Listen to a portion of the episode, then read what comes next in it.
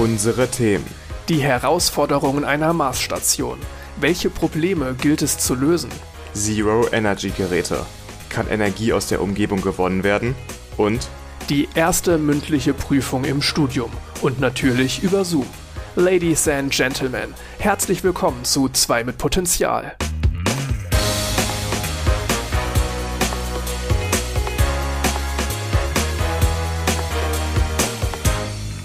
Folge 19. An meiner Seite ist Jan. und mein Name ist Max. Hallo. Wie immer findet ihr alles, was ihr wissen müsst zu dieser Folge in der Beschreibung, also in den Show Notes. Da verlinken wir euch ein paar Sachen, die wir interessant fanden. Ich denke, ich werde euch da auch wieder ein Video rein verlinken. Und wenn ihr Timestamps haben wollt, die findet ihr auch da in den Show Notes. Könnt ihr springen zu den Themen, die euch interessieren in diesem Podcast. Am liebsten wäre es uns natürlich, wenn ihr euch den Podcast komplett anhört. Erinnerst du dich noch, als ich vor einiger Zeit mal über einen 3D-Drucker erzählt habe?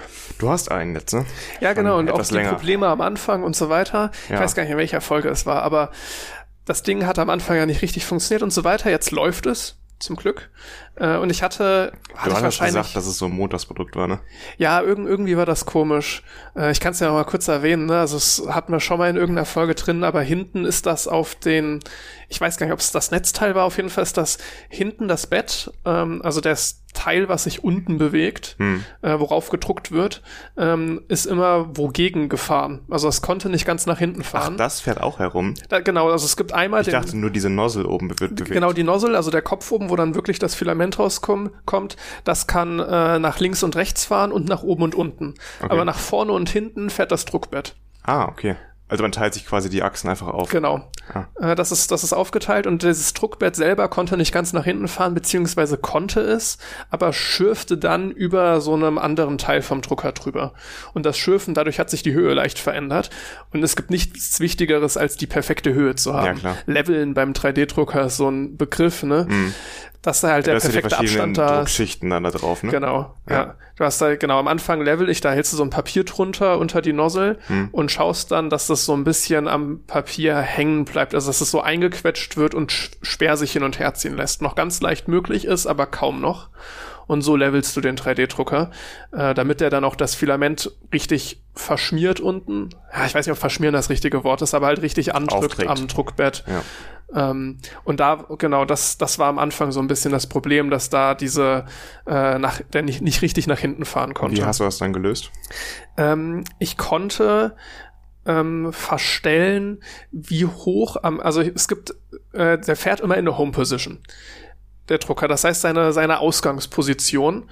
Und die wird markiert, indem er so Druckknöpfe an den Seiten anfährt. Das hört man tatsächlich. Also er fährt so weit nach links wie möglich und dann trifft er auf so einen Knopf, den er selbst eindrückt. Dann klickt es einmal und dann bleibt er stehen. So checkt er, ich bin jetzt ganz außen. Und Ah, okay. das für alle Achsen. Ähm, und diesen Knopf habe ich jetzt weiter nach oben geschoben und konnte, also der, der Knopf, der jetzt für die Begrenzung von oben nach unten da ist. Äh, und so konnte ich dann das Druckbett anheben leicht. Da gab es dann so Schrauben für, dass ich das ein bisschen höher stellen kann. Konnte diesen Knopf nach oben schieben und war so höher, dass es halt nicht mehr drüber schrappt. Hm. Okay, ja. Und gut, ich hatte noch ein anderes Problem mit dem Extruder, aber ist auch egal. Weil worauf ich jetzt eigentlich hinaus wollte, ich wollte Octopi einrichten dieses Wochenende. Octopi, das ist eine Software für den Raspberry Pi, ein Betriebssystem, womit ich meinen 3D-Drucker ähm, fernsteuern dieses, kann. diesen Oktopus als Logo hat? Boah, warte, ich, Ich glaub, bin mir gar nicht sogar- ganz ich sicher. glaub, kann, kann gut die sein. Doch, die, die müssten Hab so einen Octopus gesehen. als Logo haben. Mhm. Ich meine schon. Was Das ist ist so immer eine- sowas, was ich gar, wo ich gar nicht drauf achte? Das ist so ein Open Source Ding, ne? Da gibt's doch auch so einen Effekt, dass du diese Sachen nicht wahrnimmst. Ähm, Den kenne ich nicht. das hat irgendeinen Namen, wo du den Leuten so Logos zeigst von Firmen, mit denen sie jeden Tag zu tun haben. Und eins ist das Richtige und eins ist so leicht abgeändert. Und du kannst Ja, es nicht aber auseinanderhalten. Man achtet ja nicht auf die kleinsten Details. Also manche Ja, Logos stimmt, ist sind ein ja ist wirklich ein bisschen was anderes, ja. Ähm, genau, worauf wollte ich hinaus? Das, das äh, hatte ich versucht einzurichten. Und ich hatte noch zum Glück zwei Pies bei mir rumfliegen. Hast du mal geguckt, wie teuer aktuell diese Pies sind? Keine Ahnung. Das ist ganz schlimm. Ich habe den damals für 30 Euro gekauft. Das letzte Mal, als ich geguckt habe, waren die irgendwie so bei 50, 60 Euro oder ja, so. 50, 60 Euro. Okay, ja, okay. Und ich, die Teile, ich hatte immer noch im Kopf, dass die so 30 Euro kosten oder so. Ja, die können ja auch viel, ne? Also Es ist, ich glaube, es liegt am Chipmangel, wahrscheinlich auch, ja. dass die, dass die so krass gestiegen sind. Aber ähm, ich insofern, ich war froh, dass ich noch welche da hatte, weil jetzt willst du keinen Pi kaufen. Nee, klar. Und ich glaube auch, alle beschweren sich gerade darüber, dass Grafikkarten also so teuer sind. Ja, ist du so ein kannst ja Running moment, momentan, Du kannst ne? ja momentan keinen PC zusammenbauen, weil die vor allem die Grafikkarten einfach viel zu teuer sind. Also ich habe jetzt einen Laptop, den ich schon echt einige Jahre benutze und ich könnte es mir gerade einfach nicht leisten, den PC zusammenzubauen. Ich kenne Menschen, die haben sich vor zwei, drei Jahren eine Grafikkarte gekauft und die ist heute gebraucht teurer, als sie sie damals neu gekauft haben. Ne? Also es ist wirklich Was wäre das für ein. Investment gewesen, wenn man so ganz vielen Grafikkarten reinsteckt? Ja, aber dass die Entwicklung so weitergeht. So mit den ganzen verrückten Jetzt- jetzt ist zu spät, Bitcoin-Miner. ja. Ja, Ja. klar. Das Äh, hätte ja niemand sehen können, eigentlich. Ja, ja. Ja, auf jeden Fall, ich war froh, dass ich das Teil noch hab, hab das dann angeschlossen alles und dann wird mir angezeigt, äh, kein WLAN-Interface. Dabei hat mein Raspberry Pi ein WLAN-Interface. Es gibt auch welche ohne, aber den, den ich habe, der hat eindeutig ein WLAN-Interface. Okay. Dann schließe ich den zweiten an. Genau gleiches Modell, auch ein Raspberry Pi 3B, auch kein WLAN-Interface. Angeblich. Also Betriebssystem, alles nochmal neu draufgeladen, immer noch kein WLAN-Interface. Dann habe ich geguckt, so Stromversorgung, also so Power Supply ist ein Standardproblem bei den Raspberry Pis, weil da 90% der Leute so Charger fürs Handy verwenden und nicht wirkliche Netzteile. Und das Problem ist bei den Chargern, dass die relativ schwanken. Also die halten nicht so ihre Spannung konstant, wie man das sich eigentlich wünschen würde, weil es fürs Laden vergleichsweise egal ist. Ja. Aber für so ein Netzteil ist es halt wichtig. Und dann habe ich mir von jemandem aus dem Wohnheim so ein Netzteil ausgeliehen, hat immer noch nicht funktioniert. Und dann war ich kurz davor, dieses Teil einfach aus dem Fenster zu werfen und habe mir dann überlegt, hey, ich hole mir jetzt ein langes LAN-Kabel. und das war die Lösung aller Probleme. Wow, okay. Ja, und das hat so viel Zeit gekostet. ist alles. trotzdem seltsam, warum das WLAN-Interface Ich verstehe es auch nicht, ja. Ich habe echt einige Tricks versucht, auch ein paar Mal so das Problem gegoogelt. Da gibt's schon ein paar Lösungsansätze für, haben alle nicht funktioniert. Und was genau hast du jetzt damit vor? Ähm, ist eigentlich eine ganz coole Anwendung. Also das zum einen, was jetzt weniger cool klingt, ist, ich kann vom Computer aus Druck, einen Druck starten. Ja. Ähm, ich kann Ich meine, das klingt eigentlich so, als wäre das der Standard, dass man vom PC aus das Ganze Im startet. Prinzip hat das auch jeder irgendwie so eingerichtet mit so einem Raspberry Ja. Pi oder so. Ich kann auch eine Webcam an den Pi dranhängen und auf die auch dann zugreifen von meinem Heimnetzwerk aus. Hm. Und mit dem richtigen Plugin, das heißt äh, Spaghetti Detective, kann ich äh, dann cloud-basiert auch auf meine Webcam, die ich dann da installiert habe am, am 3D-Drucker, von außerhalb zugreifen, also auch außerhalb meines Heimnetzwerks. Warum und das, Spaghetti Detective? äh, komme ich gleich zu. Das ist Okay, eigentlich ganz cool. Und das ohne einen Port zu öffnen, ne? weil es halt so Account-Cloud-basiert ist. Ja. Weil sonst ist es immer so ein krasser Sicherheitsrisiko. Sicherheitsrisiko. Mhm. Ähm, nee, Spaghetti Detective deswegen, weil das hat noch eine zusätzliche Funktion. Und zwar hat, haben die so eine künstliche Intelligenz da drin, die sogar gar nicht schlecht sein soll. Ich habe es selbst noch nicht getestet, aber ich habe da sehr viel Gutes zugehört, die dein ähm, Webcam-Bild analysiert, ob der 3D-Drucker gerade Scheiße baut. Und wenn der Scheiße Okay. baut, dann äh, ist es häufig so, dass sich irgendwie der Druck vom Bett gelöst hat und dann druckt er einfach diese, diese Linien aus und das sieht halt aus wie Spaghetti. Ah, okay. Diese dünnen Fäden. Ne, Genau, die überall dünnen Fäden rumfliegen. überall und deswegen Ja. Spaghetti Detective. Ah, Und schaltet dir dann so dumm, automatisch deinen Drucker aus, wenn er das detektiert. Ein bisschen spooky. Das erinnert mich so ein bisschen an unsere letzte Folge, wo wir ja auch über die Boston Dynamic Roboter gesprochen haben. Und die haben ja teilweise auch so eine Software, wenn die irgendwo eingesetzt werden, dass sie eben erkennen, wenn irgendwas schief läuft oder nicht so läuft, wie es sollte, dass sie dann auch automatisch Bescheid geben, Alarm, einen Alarm schalten. Und äh, das ist ganz interessant, wie dann KI durch künstliche, also durch neuronale Netzwerke, das wahrscheinlich einfach durch sehr, sehr viel Input lernt, was richtig aussieht und was falsch aussieht.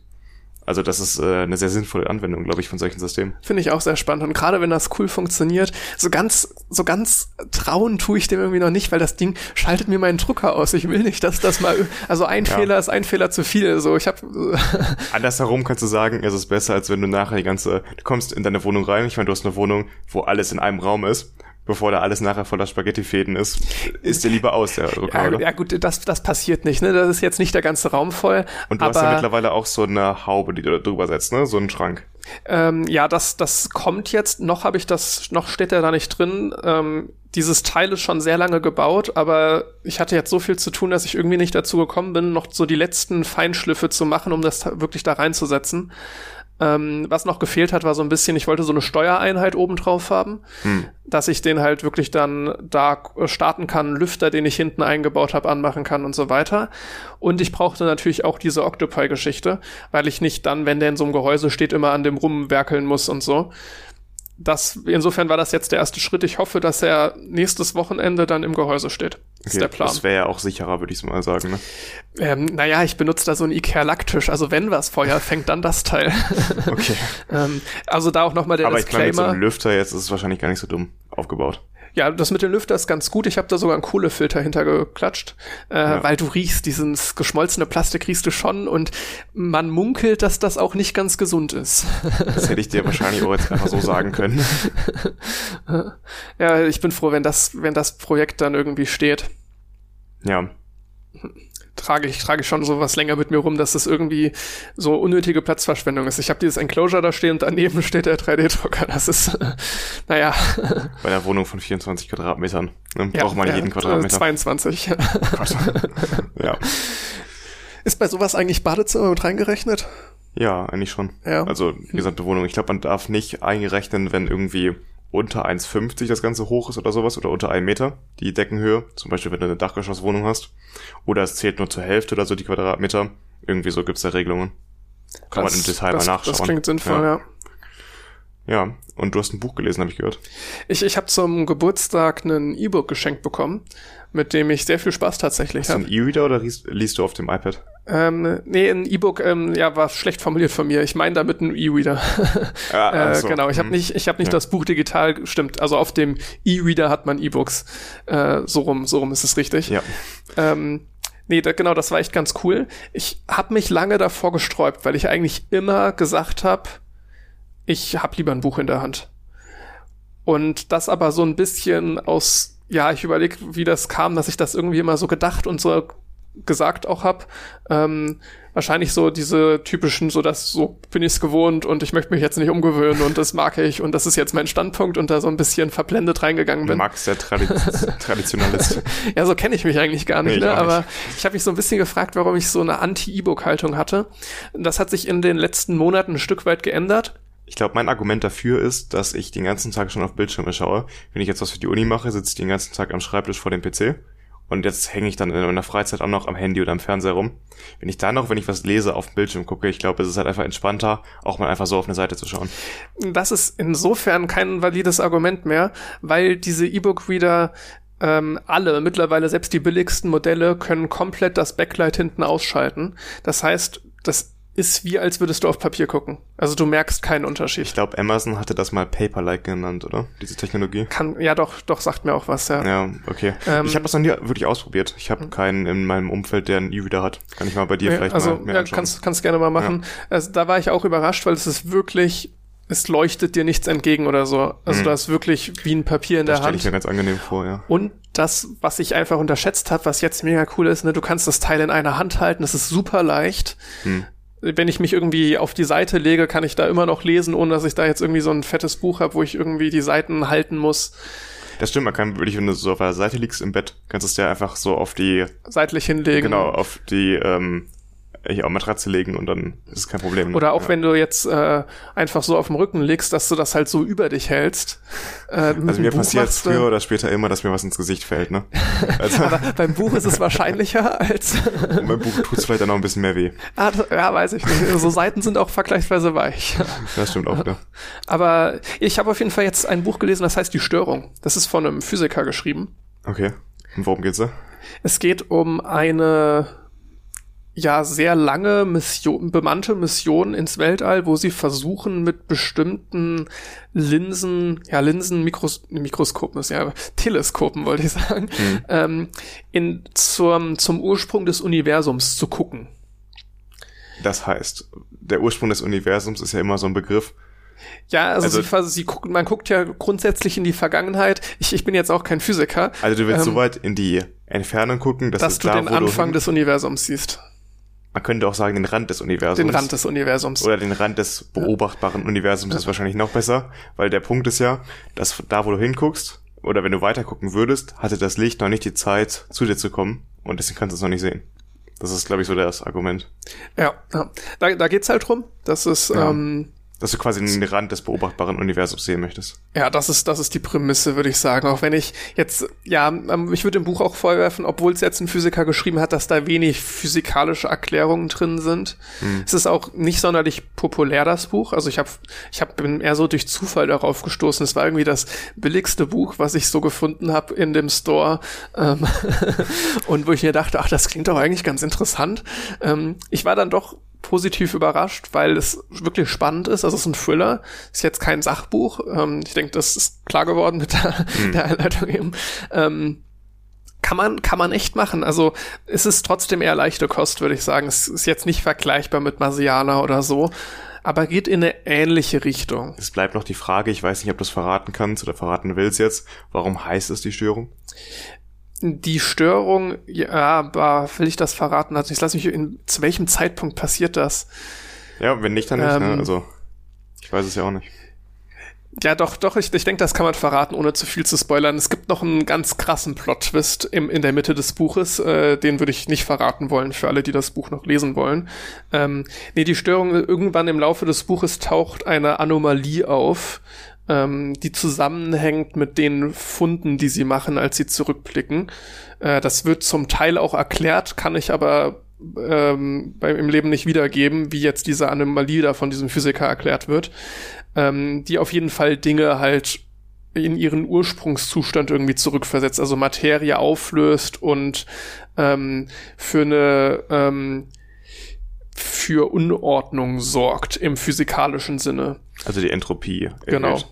Ja, ich, ich, ich hatte auch gerade das Wort Entropie im Kopf, war mir jetzt aber nicht mehr sicher, ob sie sie erhöht oder verringert. Aber Entropie also, ist Maß für die Unordnung, genau, auch wenn das, das eine blöde Bezeichnung ist, ein Stück weit, finde Also wenn man sich darauf einigt, dass Unordnung die gleichmäßige Verteilung ist in einem Raum. Das muss man dazu sagen, ne? weil ja. deswegen finde ich es eigentlich einen blöden Begriff. Ne? Aber weil wenn man sich auf diese Definition einigt, dass es die gleichmäßige Verteilung ist, dann ist Entropie Unordnung, weil wenn etwas gleichmäßig verteilt ist, dann ist die Entropie hoch und wenn irgendwas konzentriert ist auf einen Raum, dann ist es die Entropie niedrig.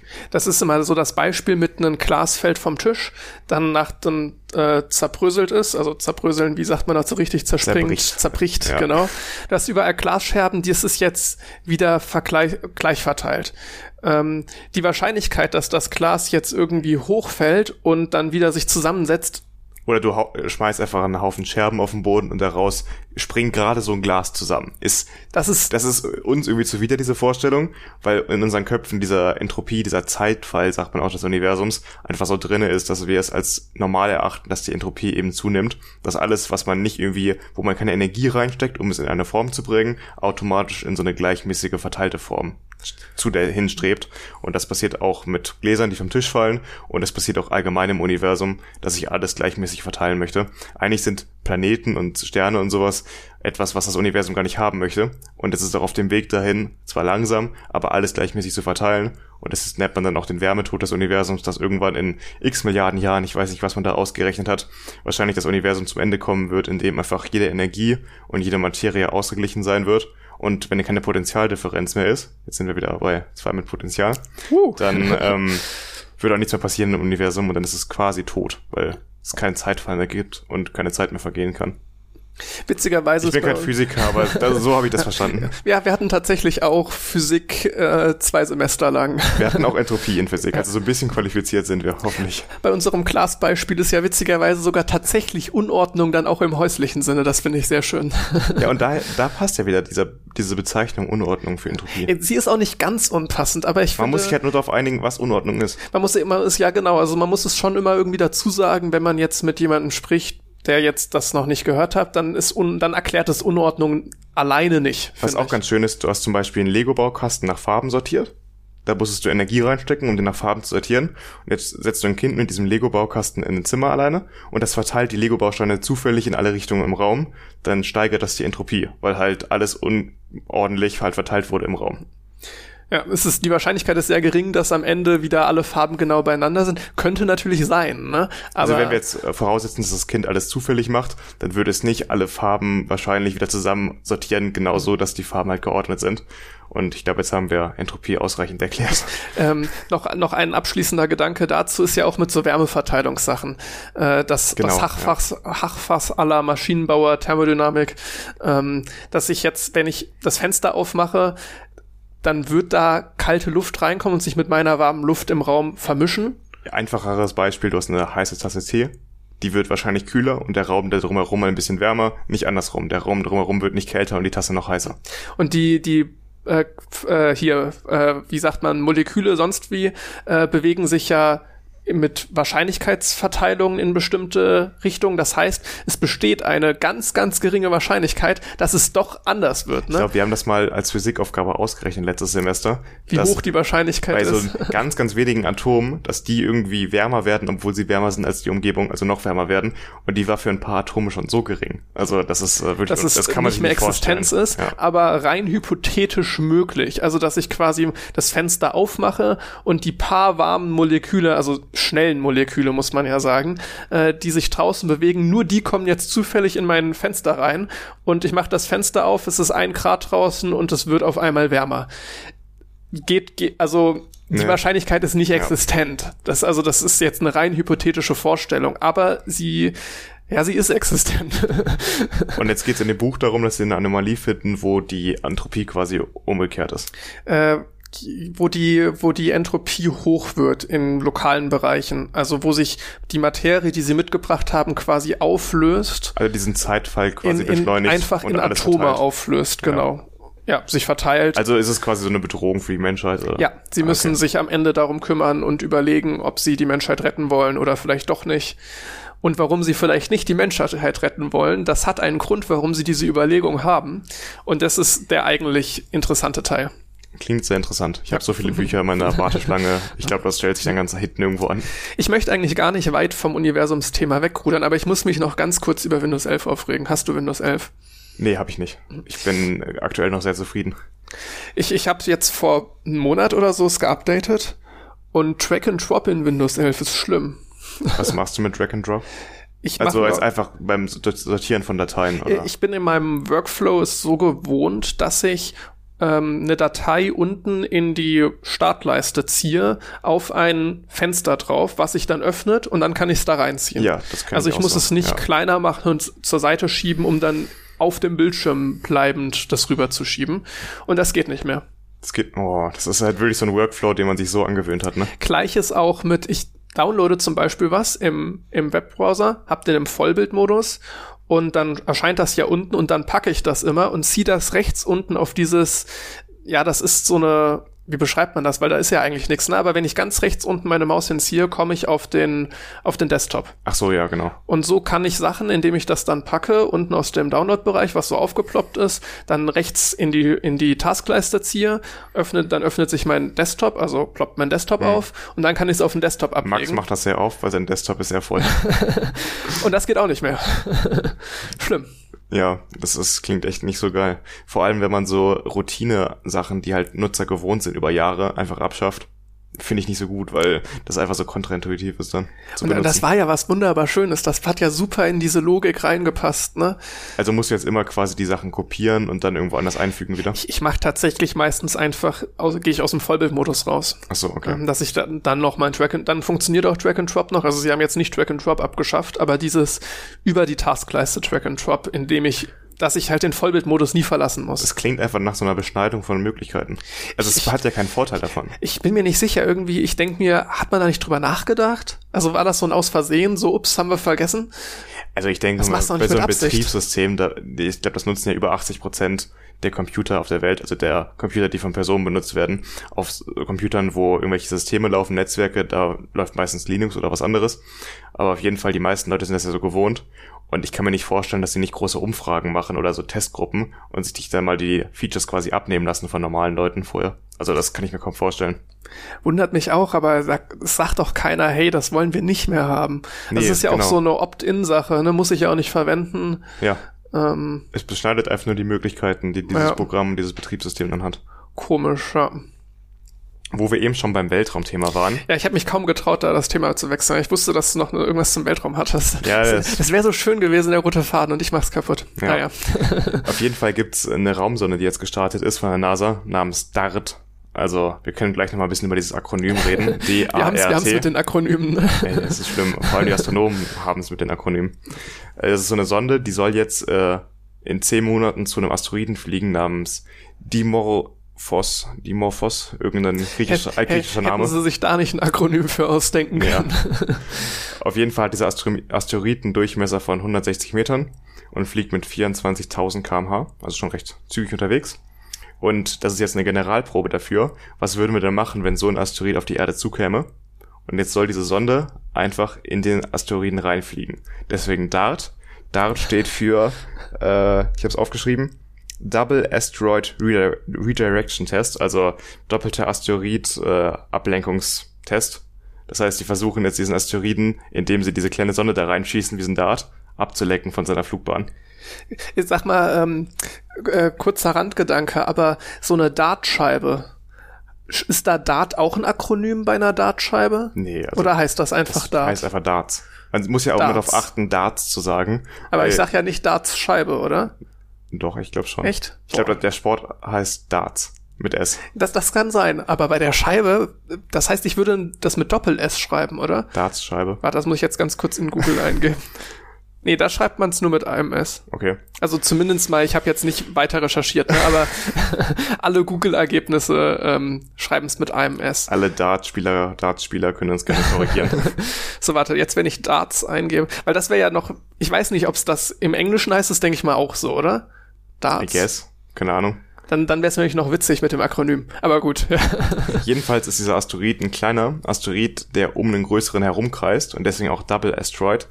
Ähm, sie schießen quasi die Sonde in den kleineren Asteroiden und dadurch, dass der seine Umlaufbahn um den größeren Asteroiden verändert, verändert sich auch die Flugbahn von dem größeren Asteroiden, sodass man den quasi mit ablenkt. Und das ist der Plan dahinter. Ob das klappt, werden wir in zehn Monaten wissen. Und das Ganze wird in 11 Millionen Kilometern Entfernung stattfinden. Das heißt, die NASA sagt, es ist keine Gefahr für die Erde. Hoffen wir es mal. ja, aber ich denke, es ist sehr sinnvoll, mal irgendwie sich das anzugucken. Das, das klingt tatsächlich wie eine der, ja, wie du sagst, sinnvollsten Missionen seit. Ich, ich, wir hatten ja schon mal Das auch das diskutiert. erste Mal, ne? dass man das probiert. Wir hatten ja auch schon mal diskutiert, inwieweit sind so Space-Missionen überhaupt sinnvoll? Was ist der Nutzen daran? Was rechtfertigt ist, so viel Geld da reinzustecken? Diese Debatte möchte ich jetzt hier nicht nochmal hochkochen lassen, weil die hatten wir ja, wie gesagt, schon. Hm. Ähm, aber da stellt sich diese Frage mal zumindest genau nicht, weil Ja. das ist eine Ich reale darauf können wir uns Bedrohung. alle einigen, falls mal ein Asteroid auf uns zufliegt und wir haben das Glück und wir erkennen das vorher früh genug, dann müssen wir ja wissen, ob das funktioniert, dass wir dann eine Sonde reinschießen. Es reicht ja schon, wenn die die um einen Meter verrückt sind, äh, oder weniger sogar. Auf 11 Millionen Kilometer reicht das schon, um die Erde zu verfehlen dann. Das ist halt die Frage, wie früh man es bemerkt. ne? Genau, man muss nur das Glück haben, dass man es frühzeitig bemerkt. Die Mission kostet jetzt 290 Millionen Euro. Ist natürlich Schnapper. ein teurer Test und die Rakete kommt von SpaceX. Jetzt haben wir das Glück, dass SpaceX die Raumfahrt deutlich günstiger gemacht hat. Hätte jetzt nicht die Rakete ähm, SpaceX gebaut, wäre das Ganze wahrscheinlich noch deutlich teurer geworden. Ähm, ja. Was SpaceX da für einen Wandel schafft, aktuell in den letzten Jahren, das ist schon echt cool. Also, Also es ermöglicht einfach solche Missionen, die man vorher nie gemacht hat. kann man jetzt von Elon Musk halten, was man möchte. Das war einfach krass. Also das, was das ermöglicht, äh, an Kosten einspart. Hm. Die NASA sagt, dass man etwa alle 20.000 Jahre mit dem Einschlag von einem solchen Asteroiden rechnen muss. Der hat jetzt 140 Meter im Durchmesser, 160 Meter. Und ähm, das ist gar nicht so unwahrscheinlich, vielleicht wie man denkt. Alle 20.000 Jahre ist unwahrscheinlich, aber will man es wirklich riskieren, weil das ist dann eine Größe, in der halt wirklich Städte, ganze Landstriche zerstört werden könnten, wenn der irgendwo einschlägt. Frag mal die Dinosaurier, ne? Ich glaube, der war noch ein bisschen größer, der da eingeschlagen ist. Aber warte, wie lang ist so Kreidezeit und, ja gut, die Dinosaurierzeit Das ging ja auch 60 ewig, Millionen Jahre ne? her, ne? 60 Millionen. Ja. Stimmt, aber es gibt ja, ja. es gibt ja auch so einige Schlaglöcher von größeren Asteroiden, die man noch gefunden hat, die jetzt schon von deutlich, ähm, ja, deutlich näher an der jetzigen Zeit stammen. Ja. Das ist ja auch interessant. Da gibt's Und ja, es muss ja nicht die ganze, äh, keine Ahnung, das ganze Leben auf der Erde auslöschen. Es reicht ja schon, wenn eine ganze Stadt davon vernichtet werden könnte. Äh, das ist ja ein Risiko, was man unbedingt irgendwie adressieren muss. jetzt bei so kleineren, ich überlege gerade über die Terminologie da, Asteroiden, Meteoriten, Meteor. Ich glaube, es heißt Meteor, die, die den Boden erreichen. Ich glaube, Ah, ja, da ist kann, kann, boah, ich, ich bin mir das, das, das der Asteroid ist der Gesteinsbrocken, der im Weltall rumfliegt. Der Meteorit- Meteorit, da gibt es einen Unterschied mit T und mit D, wie man den schreibt. Meteorit mit T, wenn ich mich nicht täusche, ist der, der gerade als Sternschnuppe vom Himmel fällt. der, der dann auch Und verglüht, ne, und nicht unten ankommt. Meteorit mit D ist den, den man findet da unten auf dem Da Boden. hätte ich gedacht, den, den du findest, ist Meteor. Boah, das kann auch sein. Meteor ist nochmal Aber vielleicht ist das auch wieder gleich mit, also dass es da dann ein Synonym gibt. Ja, es kann, die, kann sein, dass es ein Synonym dann ist. Und dann gibt's noch Komet, das sind diese Eisgeschichten. Die wieder- mit dem Schweif und so. die eine Umlaufbahn um die Sonne quasi Genau. haben und alle 80 Jahre zurückkommen. Es Ja. ist auf jeden Fall ein Minenfeld. So, ja, warte, jetzt habe ich den Gedanken vergessen, was ich sagen wollte. Ja doch, äh, es gibt ja tatsächlich so Meteorenjäger, die versuchen ausfindig zu machen, wo so ganz klitzekleine Meteoren runtergegangen sind, weil die sehr, sehr wertvoll sind. Also die kannst du für viel Geld verkaufen und auch immer Gegenstand von Forschung sind. Jetzt würde ich halt behaupten, das ist viel wertvoller, wenn man die halt für die Forschung benutzt, als sie irgendwo in der Ja, Vitrine zu stellen. Weil das ist ja wahnsinnig viel wert, wenn man weiß, vorher, wir berechnen eine Flugbahn quasi von so einem Asteroiden, wissen, wo der aus dem Sonnensystem herkommt und dann schlägt er bei uns ein und wir können ihn wirklich untersuchen. Ich glaube, das ist vor ein paar Jahren irgendwo im Nahen Osten passiert, dass man wirklich sagen konnte, okay, der kommt da und daher im Sonnensystem und der ist dann eingeschlagen und man hat ihn gefunden. Und dann ist es halt einfach unglaublich wertvoll, wirklich die Mineralien darauf ganz genau analysieren zu können, was da für Stoffe drauf sind. Und dafür ist es halt sehr, sehr sinnvoll. Nur bei so einem 140 Meter Asteroiden, den willst du nicht auf der Erde haben, da hast du ich meine, wenn der erstmal eingeschlagen ist, dann kann man den bestimmt auch cool untersuchen. Hm, ich weiß ja nicht. Jedenfalls hat, beobachtet die NASA aktuell 10.000 solcher Asteroiden, hat die im Blick. Aber sie schätzen, dass sie etwa 15.000 nicht im Blick haben in, im erdnahen Umfeld. Das macht, das macht auf jeden Fall nochmal so eine Mission sinnvoll. Ja, das ist halt, das zeigt auch das Problem, ne? Wenn du die halt nicht im Blick hast, ähm, du musst einfach viel Glück haben, gerade den zu sehen, der auf uns zukommt. Es kann echt jederzeit sein, dass einer out of nowhere uns abschießt.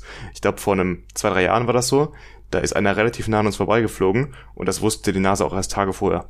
Also das ist halt teilweise Und dann ist nochmal interessant zu gucken, wie krass können wir, gut, das wird zwei, drei Tage vorher wird nicht mehr reichen, ne? Aber bei so Zwischenfällen ist dann gerade sinnvoll, wenn man vorher so eine Testmission hatte, um zu wissen, wie weit können wir eigentlich so einen Asteroid ablenken und reicht die Zeit, um sowas noch zu machen oder nicht? Jetzt fliegt die Sonne etwa zehn Monate, ist unterwegs. Und ich weiß nicht, wenn man die jetzt einmal gebaut hat, dann wird man die beim zweiten Mal deutlich schneller bauen können. Das heißt, jetzt gerade wäre die Reaktionszeit vielleicht so ein Jahr, die man bräuchte vorher. Die könnte man sicherlich noch reduzieren, aber ähm, so sechs Monate, glaube ich, muss man schon vorher Bescheid wissen. Denke ich auch, sonst, Sonst wird's wird's, eng, ne? Ja. Ähm, passend dazu, es kommt jetzt ein neuer Film raus namens Don't Look Up. Der ist von Netflix produziert und dieser Cast ist ja mal unfassbar. Also ich kann noch mal raussuchen, wer da alles mal, hau dabei mal ist. raus, ja. Habe ich tatsächlich noch gar nichts von gehört. Ich habe dir den Trailer doch geschickt. Hast du? Hab ich. Echt auf WhatsApp oder auf Discord? Ja, ja, auf WhatsApp. Aber ähm, Ja, Zum Beispiel ist, ist ja, wir da- hatten schon ein paar Mal über WhatsApp geredet, dass ich da so Dinge häufiger irgendwie. ja, jedenfalls, ähm, der ist von Adam McKay als Regisseur. Und wer ist alles dabei? Timothy Chalamet, so der Schauspieler der Stunde. Leonardo DiCaprio, Jennifer Lawrence, Jonah Hill, Ron Perlman, Ariana Grande spielt mit.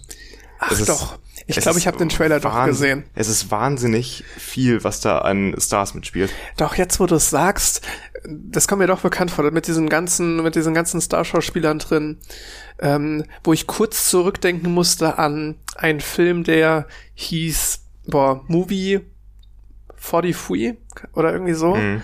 äh, wo ganz, ganz viele berühmte Schauspieler mitgespielt haben in dem ranzigsten Film aller Zeiten. Ich habe auch mal gehört, dass der nicht besonders gut sein soll. Ich habe ihn nie gesehen. Ich habe ihn auch nicht gesehen, aber es ist die einstimmige Meinung. Also aber hoffen wir, dass das anders wird. Es klingt auf jeden Fall vom Thema komme ich her jetzt cooler. auf Don't Look Up. Da geht es nämlich darum, dass zwei, zwei Klassiker Astronomen, nämlich einen großen Asteroiden finden im Weltall. Und weißt du zufällig, wer die Astronomen sind jetzt von den Schauspielern? Leonardo DiCaprio und Jennifer Lawrence, Ja, okay. die Hauptcharaktere. Und ähm, die beiden entdecken den und berechnen auch, dass der genau auf die Erde zukommt. Und das ist halt eine Satire, es ist ein, ein Comedy-Film, kein ernsthafter Film. Und sie müssen dann halt alle davon überzeugen, die Präsidentin, die verschiedenen Talkshows, in denen sie sind, dass der auf die Erde zukommt und dass halt eine Gefahr davon ausgeht. Aber keinen interessiert es wirklich, keiner nimmt sie wirklich ernst und macht halt die ganze Zeit Späße darüber. Und sie sind dann komplett verzweifelt und müssen versuchen, halt die Leute davon zu überzeugen, dass sie halt bald sterben werden oder dass irgendwas unternommen werden muss. Und äh, das ist so ein bisschen die Prämisse des Films. Jetzt muss ich noch mehr an dieses Movie 43 Ding denken, weil das auch so ein Comedy-Kram ist. Ja. Also Comedy-Filme, die können genial sein, sie können aber auch richtig schlecht sein. Ich habe keine Ahnung. Meistens, also man, man muss ein bisschen unterscheiden, ne? Von, von so Kritikern, wenn du auf IMDb guckst, dann findest du selten, ganz, ganz selten gut bewertete Comedy-Filme. Fast. Ja, weil es nie. auch sehr subjektiv ist immer, ne? Ja, ja. Also zum Beispiel, ich liebe Der Diktator, kennst du den Film? Boah, ewig her, habe ich gesehen, aber ewig her. Ja, also den finde ich halt wirklich einfach absolut lustig. Also da lag ich wirklich auf dem Boden, auch die dreimal danach, als ich ihn noch angesehen habe. Ähm, aber das hat eine persönliche Meinung. Andere finden den überhaupt nicht lustig. Also. Wo es mir ein bisschen ging, war bei einer Serie, die hieß Space Force. Ach ja, mit ähm, Steve Carell, ne? Genau. Ja. Und ich fand die, ja, ich, ich verstehe schon, das war jetzt nicht die Brüller dabei, aber ich fand, die hatte, die hatte eine unheimliche Situationskomik. Die ja. wurde hinten raus ein bisschen schlechter, aber die hat auch, da wurde so die, die Meinung im Internet war, ist nicht witzig. Und äh, habe ich anders empfunden. Also mich hat das, war jetzt nicht tiefgreifend, das ist Steve Carell halt, ne? Ähm, aber sehr unterhaltsam. Also genau, würde ich das, weiterempfehlen, absolut. Das ist ja auch das Mindeste, also dass er auch unterhaltsam sein kann. Er muss ja nicht unbedingt der lustigste Film überhaupt sein, aber wenn man sich davon gut unterhalten fühlt, äh, sich fühlt und dann auch drei, vier Mal lachen muss, dann hat es sich ja auch schon gelohnt. Bestes Beispiel hier, Modern Family, ist eine Serie, die ohne Lacher auskommt. Hm. Also jetzt, ich meine damit jetzt nicht ja. im Hintergrund eingespielt, sondern ich, also klar, du hast da auch mal Lacher, jetzt wo du irgendwie ein Witz gerissen wird, wo du dann auch lachst, aber quasi nicht. Und trotzdem ist es sehr unterhaltsam anzugucken. Ich, bei dem Film, bei den Schauspielern, ganz ehrlich, hoffe ich einfach darauf, dass es gut wird. Der kommt an Weihnachten auf Netflix raus. Und deswegen hatte ich es dir geschickt. Der ist nämlich in hier im Aachen auch im Kino am nächsten Wochenende. Das heißt, wenn unser Podcast rauskommt an dem Freitag, Samstag und Sonntag jeweils gibt es eine Sondervorstellung für diesen ah, Netflix-Film ah, cool. im Kino. Deswegen, hast du schon was vor? ja, ich habe es dir geschrieben. Du antwortest ja nicht. Du hast es mir geschrieben, ist safe nicht. Das ist immer das Gleiche. Das war in die Gruppe rein. Ah ja, hier auf einmal ne, aus der privaten Einladung wird da. ja, also das war eine kleine Gruppe. In die in die Gruppe auch mit dem Kino, echt? Ja. War das nicht war das nicht vor zwei Wochen dann? Das, das ist so lange her. Wahrscheinlich auch, dass ich da gefragt habe. Ich frage so alle zwei Wochen, ob jemand mitkommen will ins Kino. Ich suche immer Leute. Na gut, ähm, ich würde sagen, wir bleiben direkt im Weltall. Machen weil ähm, aus dem ähm, Kinosaal eigentlich wieder ins Weltall zurück. Stimmt, aus dem Kinosaal zurück ins Weltall. Ja, Weltall ist immer so, ne? Weltall, anderes Thema. Weltall, anderes Thema. so ist unser Podcast aufgebaut. Ja. Wir machen uns schon immer Späße daraus. Also ich habe, äh, Max hat mir heute sein Thema geschickt äh, vor ein paar Tagen sein Thema geschickt, was er heute hat. Und ich sofort, ah super, du hast das Weltraumthema, ich mach das und das. nee, also wir bleiben im Weltall. Es geht nämlich um den Mars. Richtung Mars, let's go. Richtung Mars, ja. Ähm, wir haben ja schon häufiger mal über Mars gesprochen. In unserer ersten Folge hatten wir diese Mars Rover. Äh, da würde ich einfach. Ja, Mars noch, ist einfach dein Thema. Mars ist mein Thema. Da würde ich noch mal auf meinen super Einspieler aus der ersten Folge verweisen. Ähm, ja, ähm. nee, das ist echt gut, das ist echt gut. Es ist tatsächlich auch mein Lieblingseinspieler. Das war halt, hatte ich bestimmt auch mal in irgendeiner Podcast-Folge erzählt, ne, aber hatte ich ewig Zeit für, ne, war noch von unserer Beta-Testphase. Semesterferien auch da. Semester, ich habe also ich habe jetzt nicht zwei Monate durchgehend an diesem Einspieler gearbeitet, der geht am Ende auch nur sieben Minuten oder so, aber ja, es war so das erste Machbarkeitsbeweis ein bisschen von den Sachen. Ich hatte dann in der zweiten Folge auch so einen ewig langen Einspieler von der Venus. Ich glaube, der war auch achteinhalb, neun Minuten lang. Mich, ja. Also am Anfang haben wir uns schon wirklich sehr, sehr viel Mühe gegeben. Die, die Einspieler werden kürzer, aber. Das würde ich gerne immer noch machen, aber ich habe die Zeit nicht dafür. Momentan ist es wirklich jedes Mal so ein bisschen der Podcast auch eine Anstrengung, muss ich sagen. Ein also Stück also nicht das ich, Aufnehmen, ne? Nicht, das, das, das Aufnehmen macht sehr ja. viel Spaß, das stimmt. Aber die Vorbereitung, man muss sich wirklich die Zeit nehmen und suchen. Und es ist leider halt auch was Verkopftes, ne? Da leider sind alle meine Hobbys verkopft, egal ob ich jetzt den 3D-Drucker habe mhm. oder den Podcast. Das heißt, nach Unikram hast du meistens nicht Lust auf was Verkopftes. Das ist das Hauptproblem. Würde ich dann irgendwie einen Podcast über Sport machen und mir denken, ich muss jetzt was Sportliches machen, damit ich darüber berichten kann, wäre es leichter. Ja, das stimmt. Ja. Das Recherchieren wäre leichter. Dann schieß mal los. Ja, und zwar ähm, möchte ich so ein bisschen über bemannte ähm, Mars-Missionen reden. Erstmal gibt's da eine Studie aus dem Jahr 2015, mal so ein bisschen zeitlichen Rahmen dem Ganzen zu geben. Äh, die sagt, also die Studie ist von der NASA und die besagt, dass eine be bemannte Umrundung des Mars 2033 so circa möglich sein sollte. Sie sollte mal Anfang 2020er Jahre möglich sein, aber das verschiebt sich das ja immer so ein bisschen. So ein Stückchen, ne? Also rechnen wir mal mit den Ende 2030er Jahren. Das, das sagen sie nämlich auch. Also 2015 haben sie schon gesagt, Ende 2030er Jahre und zwar genau 2039 soll die erste bemannte Landung dann auch stattfinden erstmal die armen Leute, die bei dieser Umrundung mitfliegen, oder? Das ist doch. ja, ich weiß nicht. Ich glaube, die Apollo 8 Mission, damals sind die ja auch um die, um den Mond herumgekreist. Und das ist schon cool gewesen. Ich meine, das waren die ersten Menschen, die den Mond von hinten gesehen haben in der Menschheitsgeschichte. Du siehst den Mond, weil er ja quasi so eingeloggt ist. Der dreht sich ja genauso um die eigene Achse, wie er sich um uns dreht. Deswegen ist ja immer nur die eine Seite zu uns gewandt. Und es waren die ersten Menschen, die die andere Seite gesehen haben. Aber wie lange wird diese Mission gegangen sein um den Mond? Ich, ich kann es gerade nicht einschätzen, eine aber eine Woche maximal, ja. ne? Während die jetzt, wenn die den Mars umrunden, dann, naja, das sind drei, vier Jahre. Insgesamt, ja. Insgesamt und dann bist du nicht die Person, die da landet. Da will ich, da will ich doch landen. ich meine, du gehst trotzdem in die Geschichtsbücher ein. Ne? Schon, ja. Obwohl man die Namen von der Apollo 8 Mission auch nicht mehr kennt. Nee, nee, nee das ist, das halt ist schon so ein bisschen, ja. ja. knapp daneben ist auch vorbei. ja, das stimmt. ähm, naja, auf jeden Fall die 2039, die werden es dann hoffentlich, also ne, dieses Datum, äh, diese Jahreszahl ist jetzt nicht in Stein gemeißelt. Wahrscheinlich werden wir in fünf Jahren Sehr hier sitzen. sicher wird es nicht 2039 sein. Gehe ich auch mal nicht von aus. Ne? Da gab es ja auch noch ganz andere wilde Missionen. Ich weiß nicht, ob dir Mars One was sagt. Das war aber auch ein großer Scam. Also, ja, das, das ist. Äh, die wollten auch eine Mars-Siedlung irgendwie aufbauen, aber. Das war von dem Macher dieser Big Brother TV-Show und der wollte diese Mars-Mission wie eine Reality-TV-Show aufbauen so und dumm, so finanzieren. Ich, ich weiß gar nicht mal, ob ich dumm sagen würde.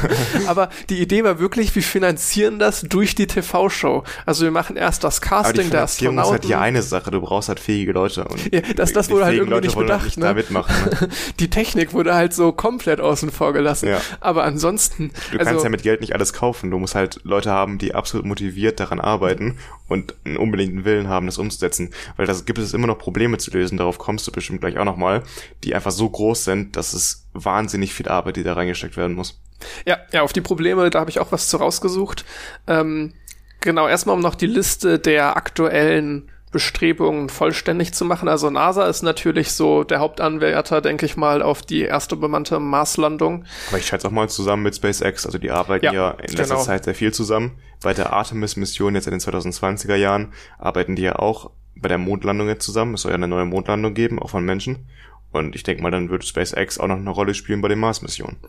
Von ESA und Roskosmos hört man vergleichsweise wenig. Die hatten jetzt 2010 mal eine Testsimulation gemacht, wo die sechs Personen in so hermi äh, hermetisch, wollte ich sagen. Ich bin zu sehr in Mathe drin mit hermitsch, mhm. aber ähm, in hermetisch abgeschlossenen Modulen gesteckt haben, um mal zu schauen, wie so das Zusammenleben da ist. Für 520 Tage.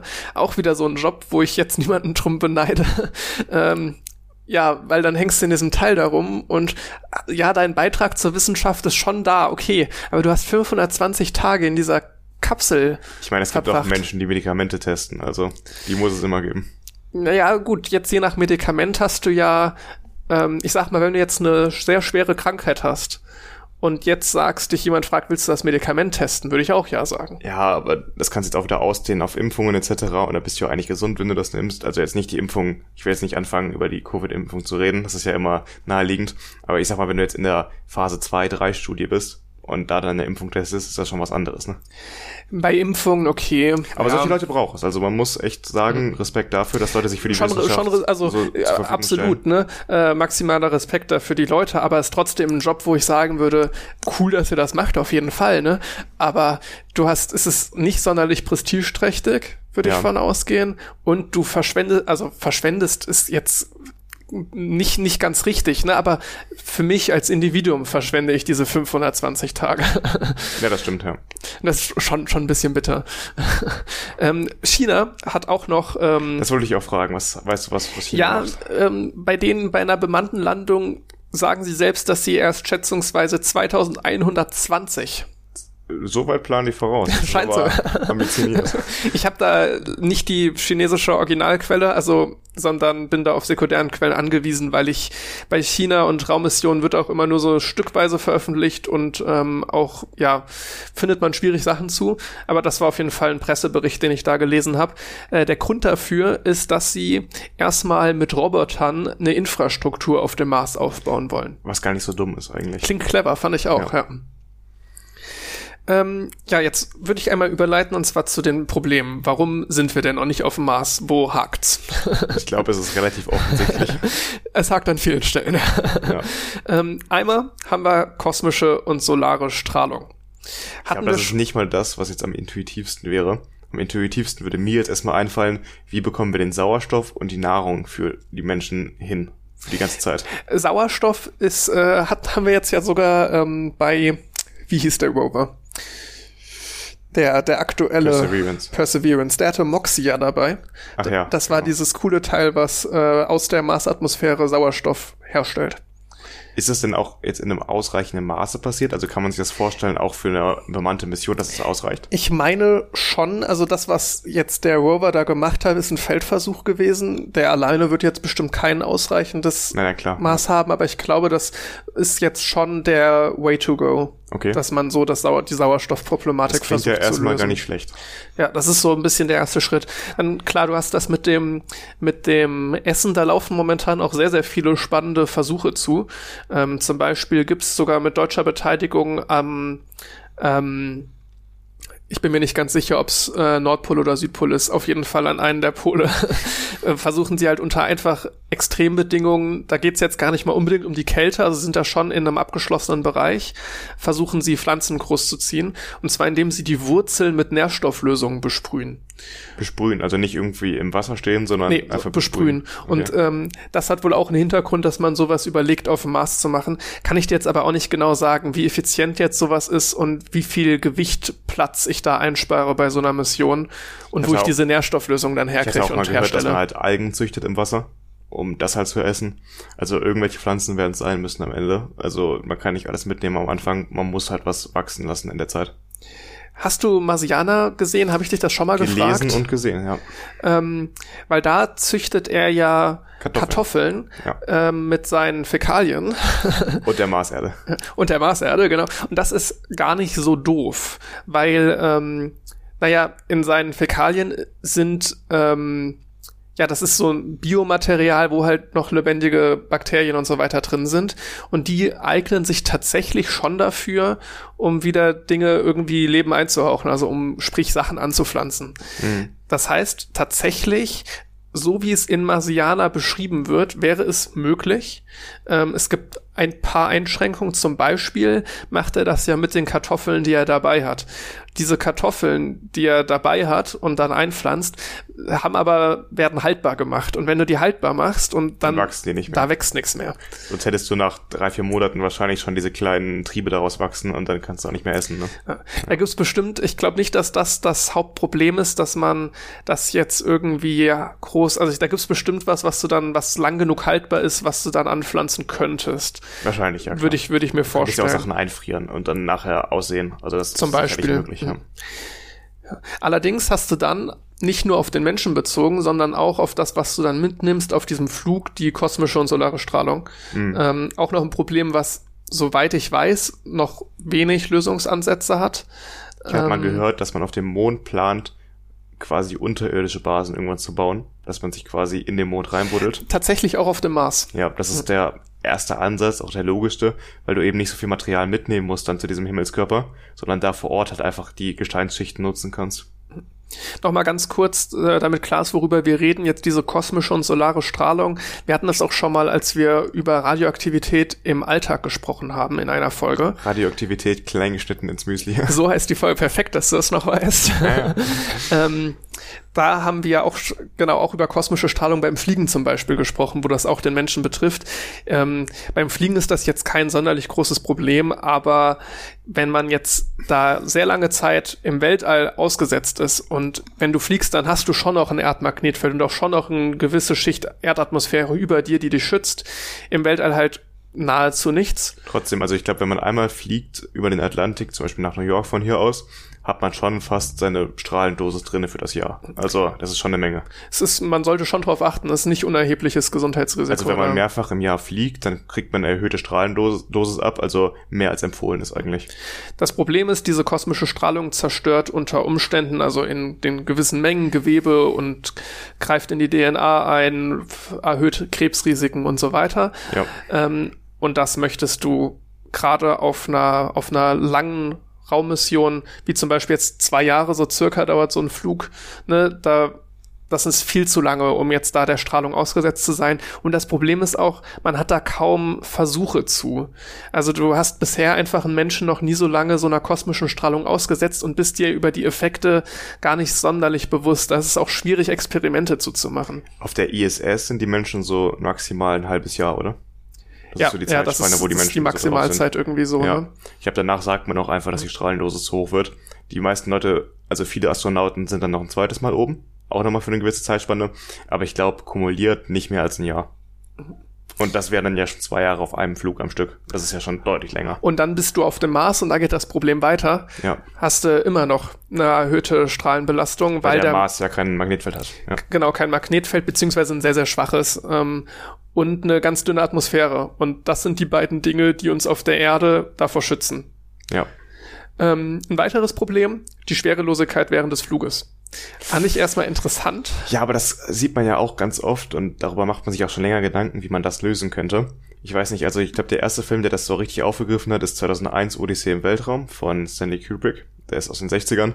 Und da kommt es zum ersten Mal vor, dass so ein Raumschiff quasi in so einer Trommelform gebaut ist, die sich dann im Kreis dreht und man durch die Zentripetalkraft, Zentrifugalkraft ähm, eben die Gravitation quasi simuliert, dass man auf der Außenwand dieser Trommel langläuft und dadurch, dass sie sich im Kreis dreht, wird man halt nach außen an, die, an den Boden gedrückt und dann hat man diese Probleme der fehlenden Schwerkraft nicht.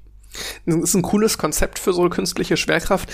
Ich weiß nicht, ob das tatsächlich äh, geplant wird. Habe ich zumindest nichts zu, ge zu gelesen, dass das jetzt. Es wäre halt unfassbar teuer, das zu bauen. Man müsste es halt wahrscheinlich im Weltraum bauen, so ein Raumschiff.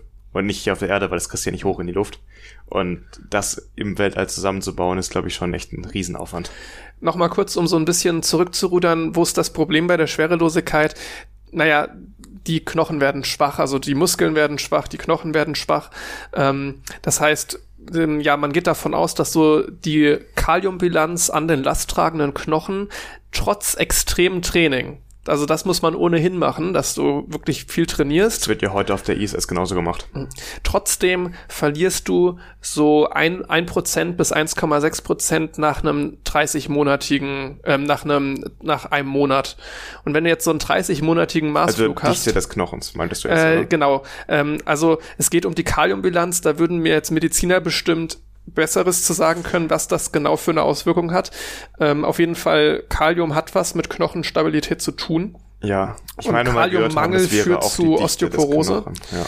Und das heißt auch, dass nach so einem 30-monatigen Marsflug droht dir Osteoporose. Hm. Also du bist einfach, wenn du auch nachher wieder in der Gravitation bist auf der Erde, eigentlich kaum noch in der Lage halt was vernünftig zu machen, weil du dir sofort einen Knochen brechen würdest. Ja. Was, was auch ganz spannend ist, du musst so ein Jahr wahrscheinlich auf dem Mars bleiben, damit die Planetenkonstellation wieder okay ist für einen Rückflug. Also du kannst jetzt nicht so mondmäßig da mal kurz runterhüpfen und dann wieder flie- wegfliegen, ja. sondern so ein Jahr sitzt du dann da vermutlich erstmal fest. Und jetzt zwei Jahre Hinflug, ein Jahr da und drei Jahre wieder zurück. Das ist ja wirklich äh, verrückt. Und gerade bei so einer langen Missionsdauer ist die Wahrscheinlichkeit für ein technisches Versagen, sei es irgendwie Mikrometeoriten oder sowas, Ja. die dir irgendeine Elektronik kaputt machen, halt vergleichsweise hoch. Ne? Und dann hast du auch wenig Hilfe. Du kannst nichts mehr daran ändern. Allein ja schon die Funkverbindungen sind ja etwa 20 Minuten oder so, je nachdem, wie weit ja gerade der Mars entfernt Da ist. habe ich sogar was zu rausgesucht. Ähm, das heißt, in einem Fall, dass da irgendwie schnell reagiert werden muss, hast du keine Hilfe von der Erde. Du musst sofort selbst handeln können. in der besten Planetenstellung sind es drei Minuten und sechs Sekunden und in der schlechtesten 22 Minuten und 18 Sekunden. Ja, das heißt, im schlechtesten Fall im Laufe dieses Jahres hast du halt Ewigkeiten, also du brauchst dann halt 44 Minuten, bis die Erde antworten kann. Das heißt, der Hinweg, du kommunizierst da was hin, ein Problem, dann müssen sie es erst noch lösen. Und selbst wenn die innerhalb von einer Minute antworten, bis eine Dreiviertelstunde später erst hast du deine Antwort. Und Das ist ein, also die Leute müssen wahnsinnig gut ausgebildet sein, die sowas machen, damit sie halt auf alle Probleme selbst reagieren können sofort. Wenn du, wenn du so zum Mars hinfliegst und dann merkst, du hast ein Problem, dann kannst du nicht einfach den Mars umrunden und wieder zurückfliegen. Das war mir so auch nicht bewusst. Das scheint wohl an, aufgrund von irgendwelchen Flugbahnberechnungssachen nicht einfach so möglich zu sein. Wenn die Flugbahn im Vorfeld für eine Landung geplant ist, musst du landen. Okay, das wusste ich auch noch nicht. Finde ich, finde ich auch spannend, weil dann sitzt du in diesem Flugzeug und merkst jetzt, irgendwas ist kaputt. Dann hast du ein dickes Problem. Ja, Also wahrscheinlich wird man sich dann irgendwie überlegen, wie man jetzt die Flugbahn abändert. jetzt ehrlich, die Menschen müssen einfach bereit sein, wenn die dann da fliegen, dem muss bewusst sein, wenn es was schief geht, geht schief. Du kannst nichts ändern dran. Es ist halt wirklich dann das Schicksal. Aber so direkte Umkehr ohne Landung ist erstmal nicht möglich, wenn die Mission Mhm. für eine Landung ausgelegt ist. Naja, es gibt, ähm, Es gibt dazu auch so ein kleines Arte-Video, wie dann, ähm, wo die diskutieren, was passiert, wenn im Weltall jemand stirbt, ein Astronaut auf so einer langen Reise. Was machst du mit dem? Schmeißt du den einfach raus? Also müsstest du ja eigentlich, ne? Also. Da kann ich das Buch Die Störung empfehlen. Also schmeißen die da auch Leute raus. Äh, ja, im Laufe des Buches, ähm, ja, ohne jetzt zu viel wegzunehmen. Ich denke, dass jemand stirbt, ist jetzt nicht so der Spoiler für einen Thriller. Ja. Ähm, das ist ja dann quasi so eine Weltraumbestattung. Ja, andere würden da viel Geld für ausgeben. Ja, wahrscheinlich. gut, wie viel Geld jetzt die Mission gekostet hat, ist dann wieder die andere Frage. Ne? Na gut, wir haben jetzt so ein bisschen über Probleme gesprochen, hauptsächlich während der Hinreise. Aber ist man dann erstmal auf dem Mars angekommen, hören die Probleme nicht auf.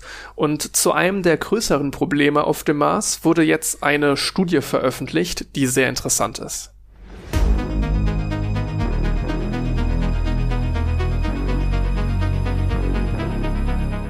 Das Errichten einer Marsstation ist eine riesige Herausforderung. Nach der erfolgreichen Hinreise ginge für die Astronauten die Arbeit erst richtig los. Höchste Priorität hätte wohl die Beschaffung einer Nahrungsquelle. Schließlich müsste eine Station errichtet werden. Doch so simpel dieser letzte Schritt im Vergleich auch klingt, Bauen auf dem Mars ist gar nicht so leicht.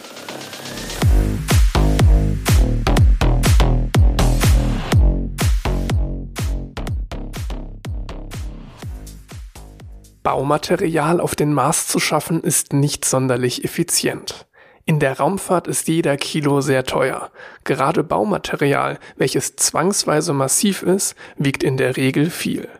Die naheliegende Lösung ist das Material zu verwenden, was bereits auf dem Mars vorhanden ist. Mars-Regolith, so nennt man Gestein und Sand auf dem Mars, gibt es jedenfalls dort bereits genug. Zum Anrühren von Marsbeton fehlt aber noch Wasser. Das gibt es nur sehr tief unten oder an den Polen. Doch das wesentliche Problem ist das fehlende Bindemittel.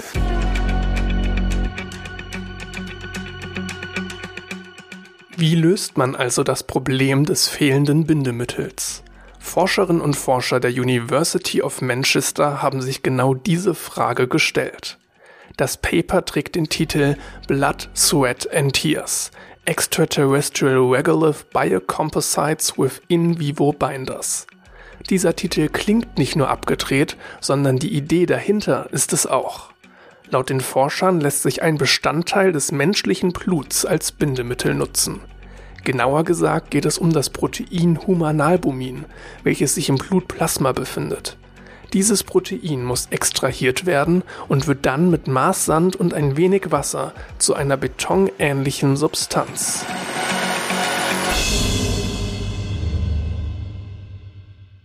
Nach den Tests der Forscher ist der Marsbeton ähnlich stabil wie herkömmlicher Beton auf der Erde. Mit etwas Harnstoff ließe sich die Härte sogar noch um circa das Dreifache steigern. Eine weitere gute Eigenschaft des Stoffes?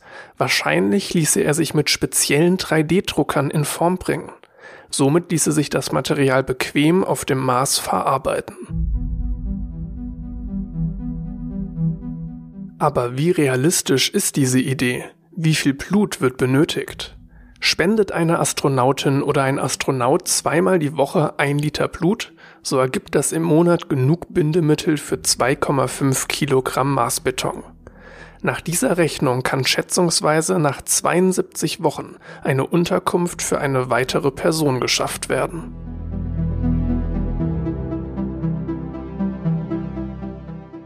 Ob dieser Vorschlag wirklich in die Tat umgesetzt werden wird, ist zu bezweifeln. Denn was es für die eh schon unter einer hohen Belastung stehenden Astronautinnen und Astronauten bedeutet, jede Woche zweimal Blut zu spenden, ist ungeklärt. Dennoch sind auch, vielleicht sogar gerade, die unkonventionellen Vorschläge die, welche später die zündende Idee liefern.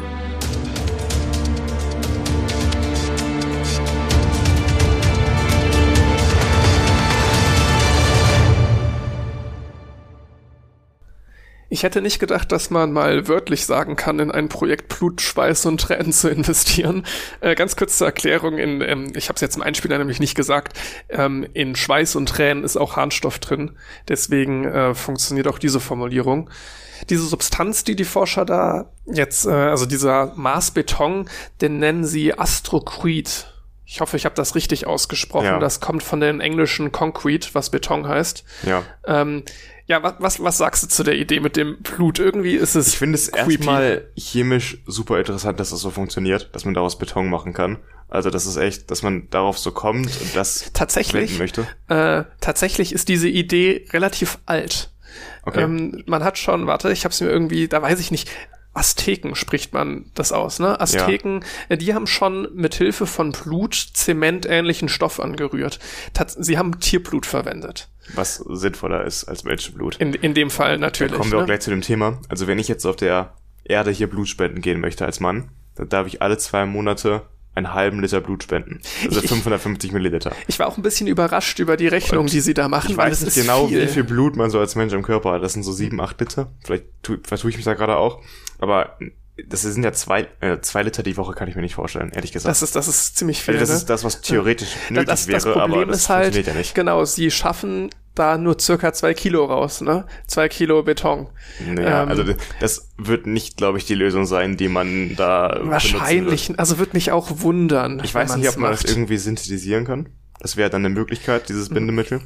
Eine Nachrichtenseite schreibt dazu, das möchte ich einmal kurz vorlesen, weil ich fand es irgendwie super witzig, wie sie es formuliert haben.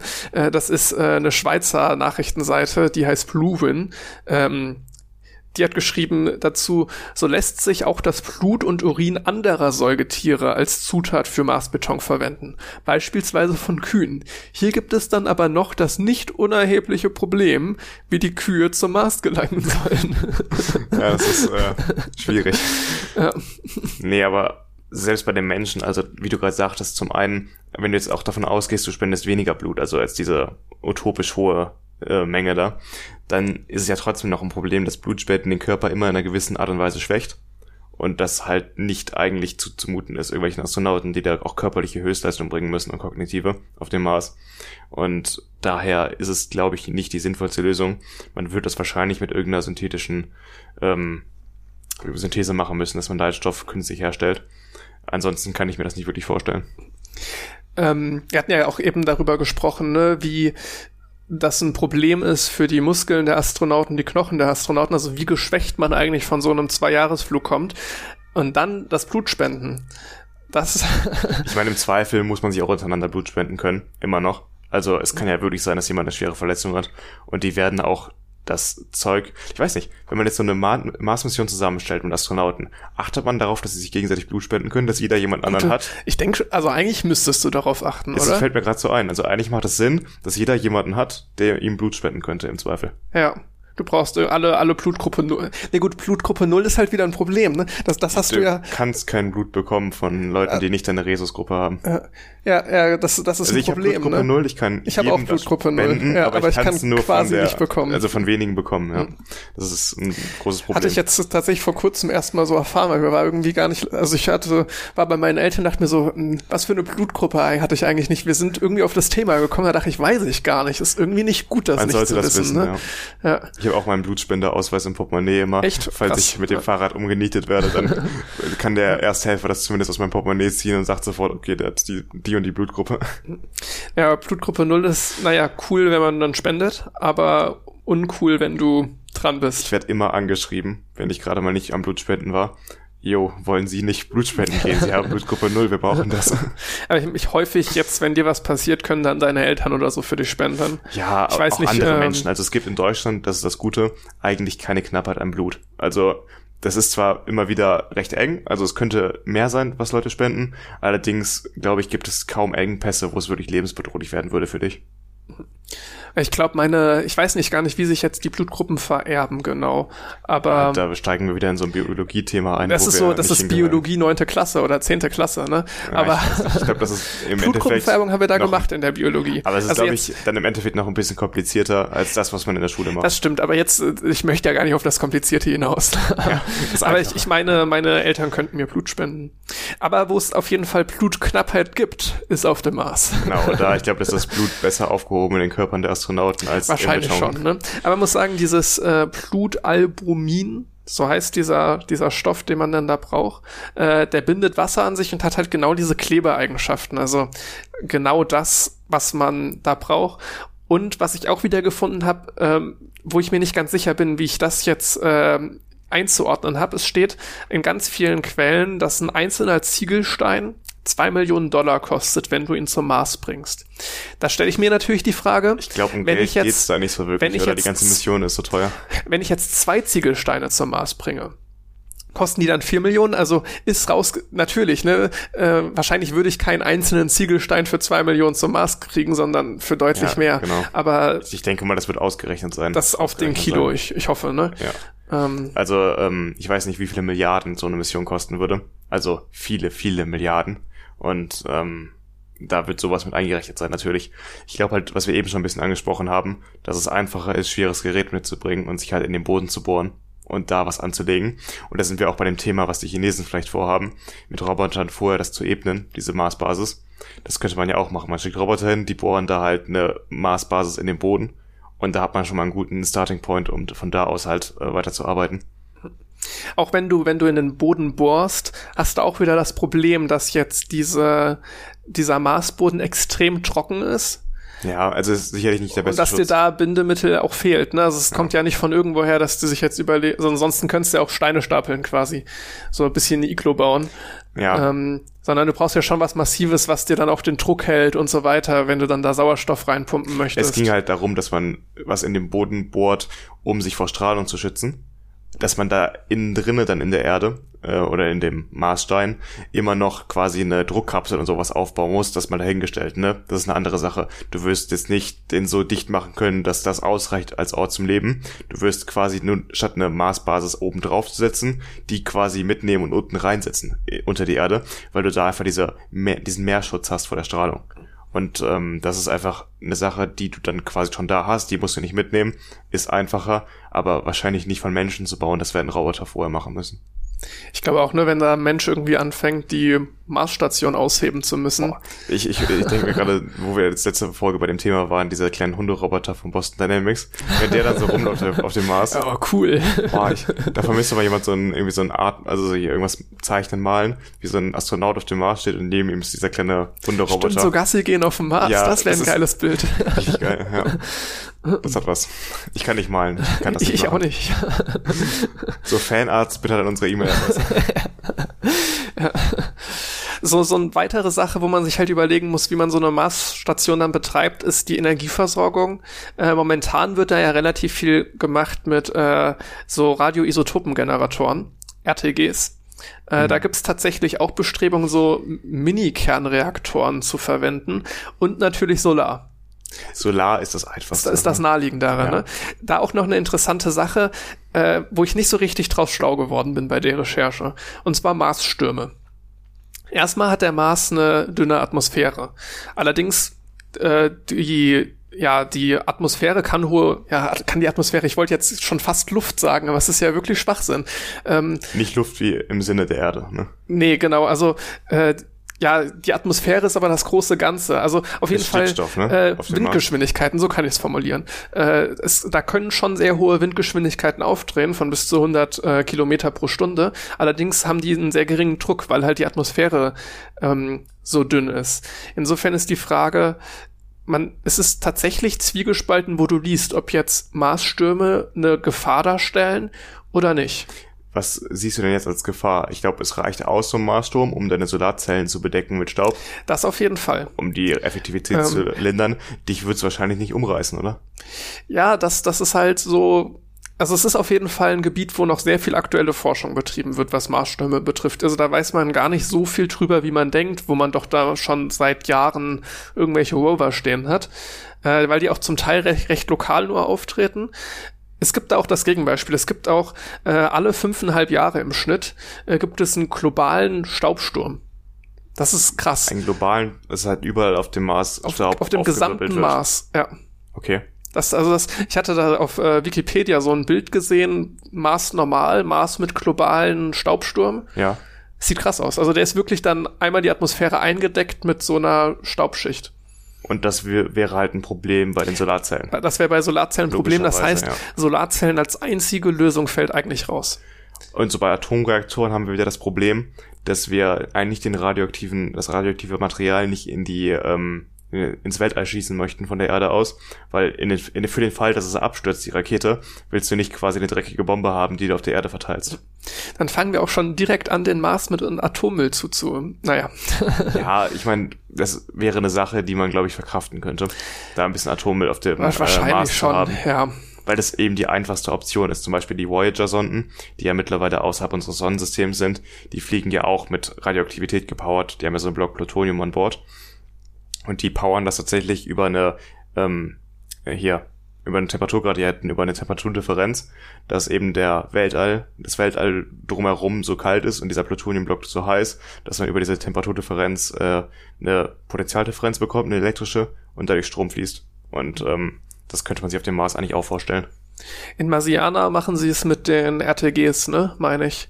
Mit den Radioisotopengeneratoren. Das mag sein, aber ich hm. meine, da gibt's auch ein Rad. Ich bin mir nicht sicher. Es ist ein bisschen her schon, dass ich das gelesen habe. Äh, ich, ich weiß auch nicht mehr ganz genau. Jedenfalls ist äh, der radioaktive ähm, Antrieb gar nicht so weit hergeholt. Also das hat man auch schon gemacht in der Geschichte der Welt, der Raumfahrt. Ich würde vorschlagen, äh, wir schließen hier das Thema Weltraum für diese Folge ab. wir haben es abschließend behandelt, glaube ich. Auch sehr ausführlich. Äh, und dann machst du weiter. Ja, ja ich habe meinen Einspieler für vor das Thema, wie immer, vorbereitet. Max hatte ja, wie es aufgefallen ist, während des Einspielers den Ein äh, während des Themas den Einspieler eingespielt. Und bei mir ist es wieder ganz klassisch. Genau, es war mir ein bisschen zu spezifisch, äh, um es am Anfang zu bringen, wenn wir dann vom, vom ähm, Spezifischen zurück zum Allgemeinen ist nicht so, ist nicht so schön wie vom Allgemeinen dann zum Spezifischen. Und jetzt kommen wir auch wieder zu einem elektrotechnischeren Thema. Also, auf geht's.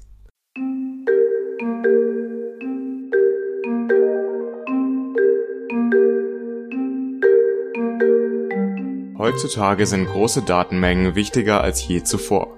Mit Hilfe von künstlicher Intelligenz lassen sich gewaltige Massen an Informationen auswerten und sinnvoll nutzen. Um in Zukunft neben anderen Anwendungen das Sammeln von Daten noch stärker betreiben zu können, arbeiten Ericsson und das Massachusetts Institute of Technology, kurz MIT, an sogenannten Zero-Energy-Geräten. Sie sollen, einmal produziert, sich selbst mit Energie aus der Umgebung versorgen können und so den Aufwand für das Austauschen oder Aufladen von Energiespeichern eliminieren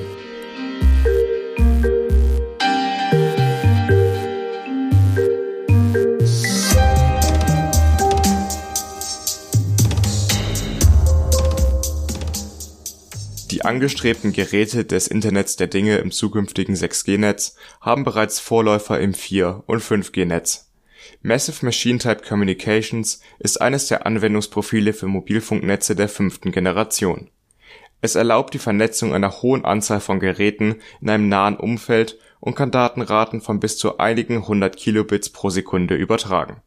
Narrowband Internet of Things und LTE für Maschinen sind zwei weitere eng verwandte Technologien, die in heutigen 4 und 5G-Netzen genutzt werden. Alle drei sind äußerst energieeffizient, weswegen die Geräte unter idealen Bedingungen bis zu 10 Jahre mit einer Knopfzelle als Energiequelle auskommen.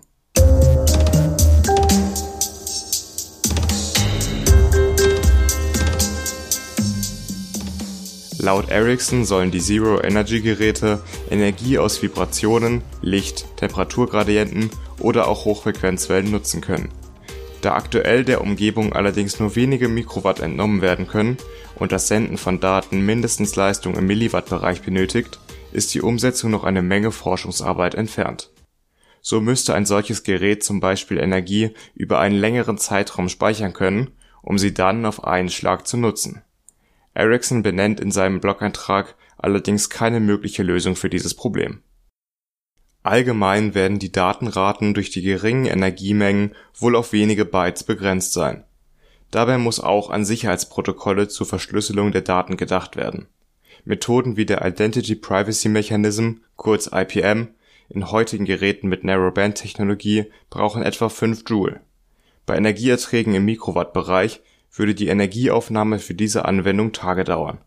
Ganz zu schweigen von der Speicherproblematik Alles in allem birgt die Idee von Zero-Energy-Geräten zum Beispiel in Form von Aufklebern ein enormes Potenzial, Industrie und Forschung zu verändern. In millionenfacher Stückzahl könnte man sie einfach in bestehende Netzwerke integrieren. Die Fülle an Anwendungsmöglichkeiten haben wir momentan wohl noch nicht einmal im Blick.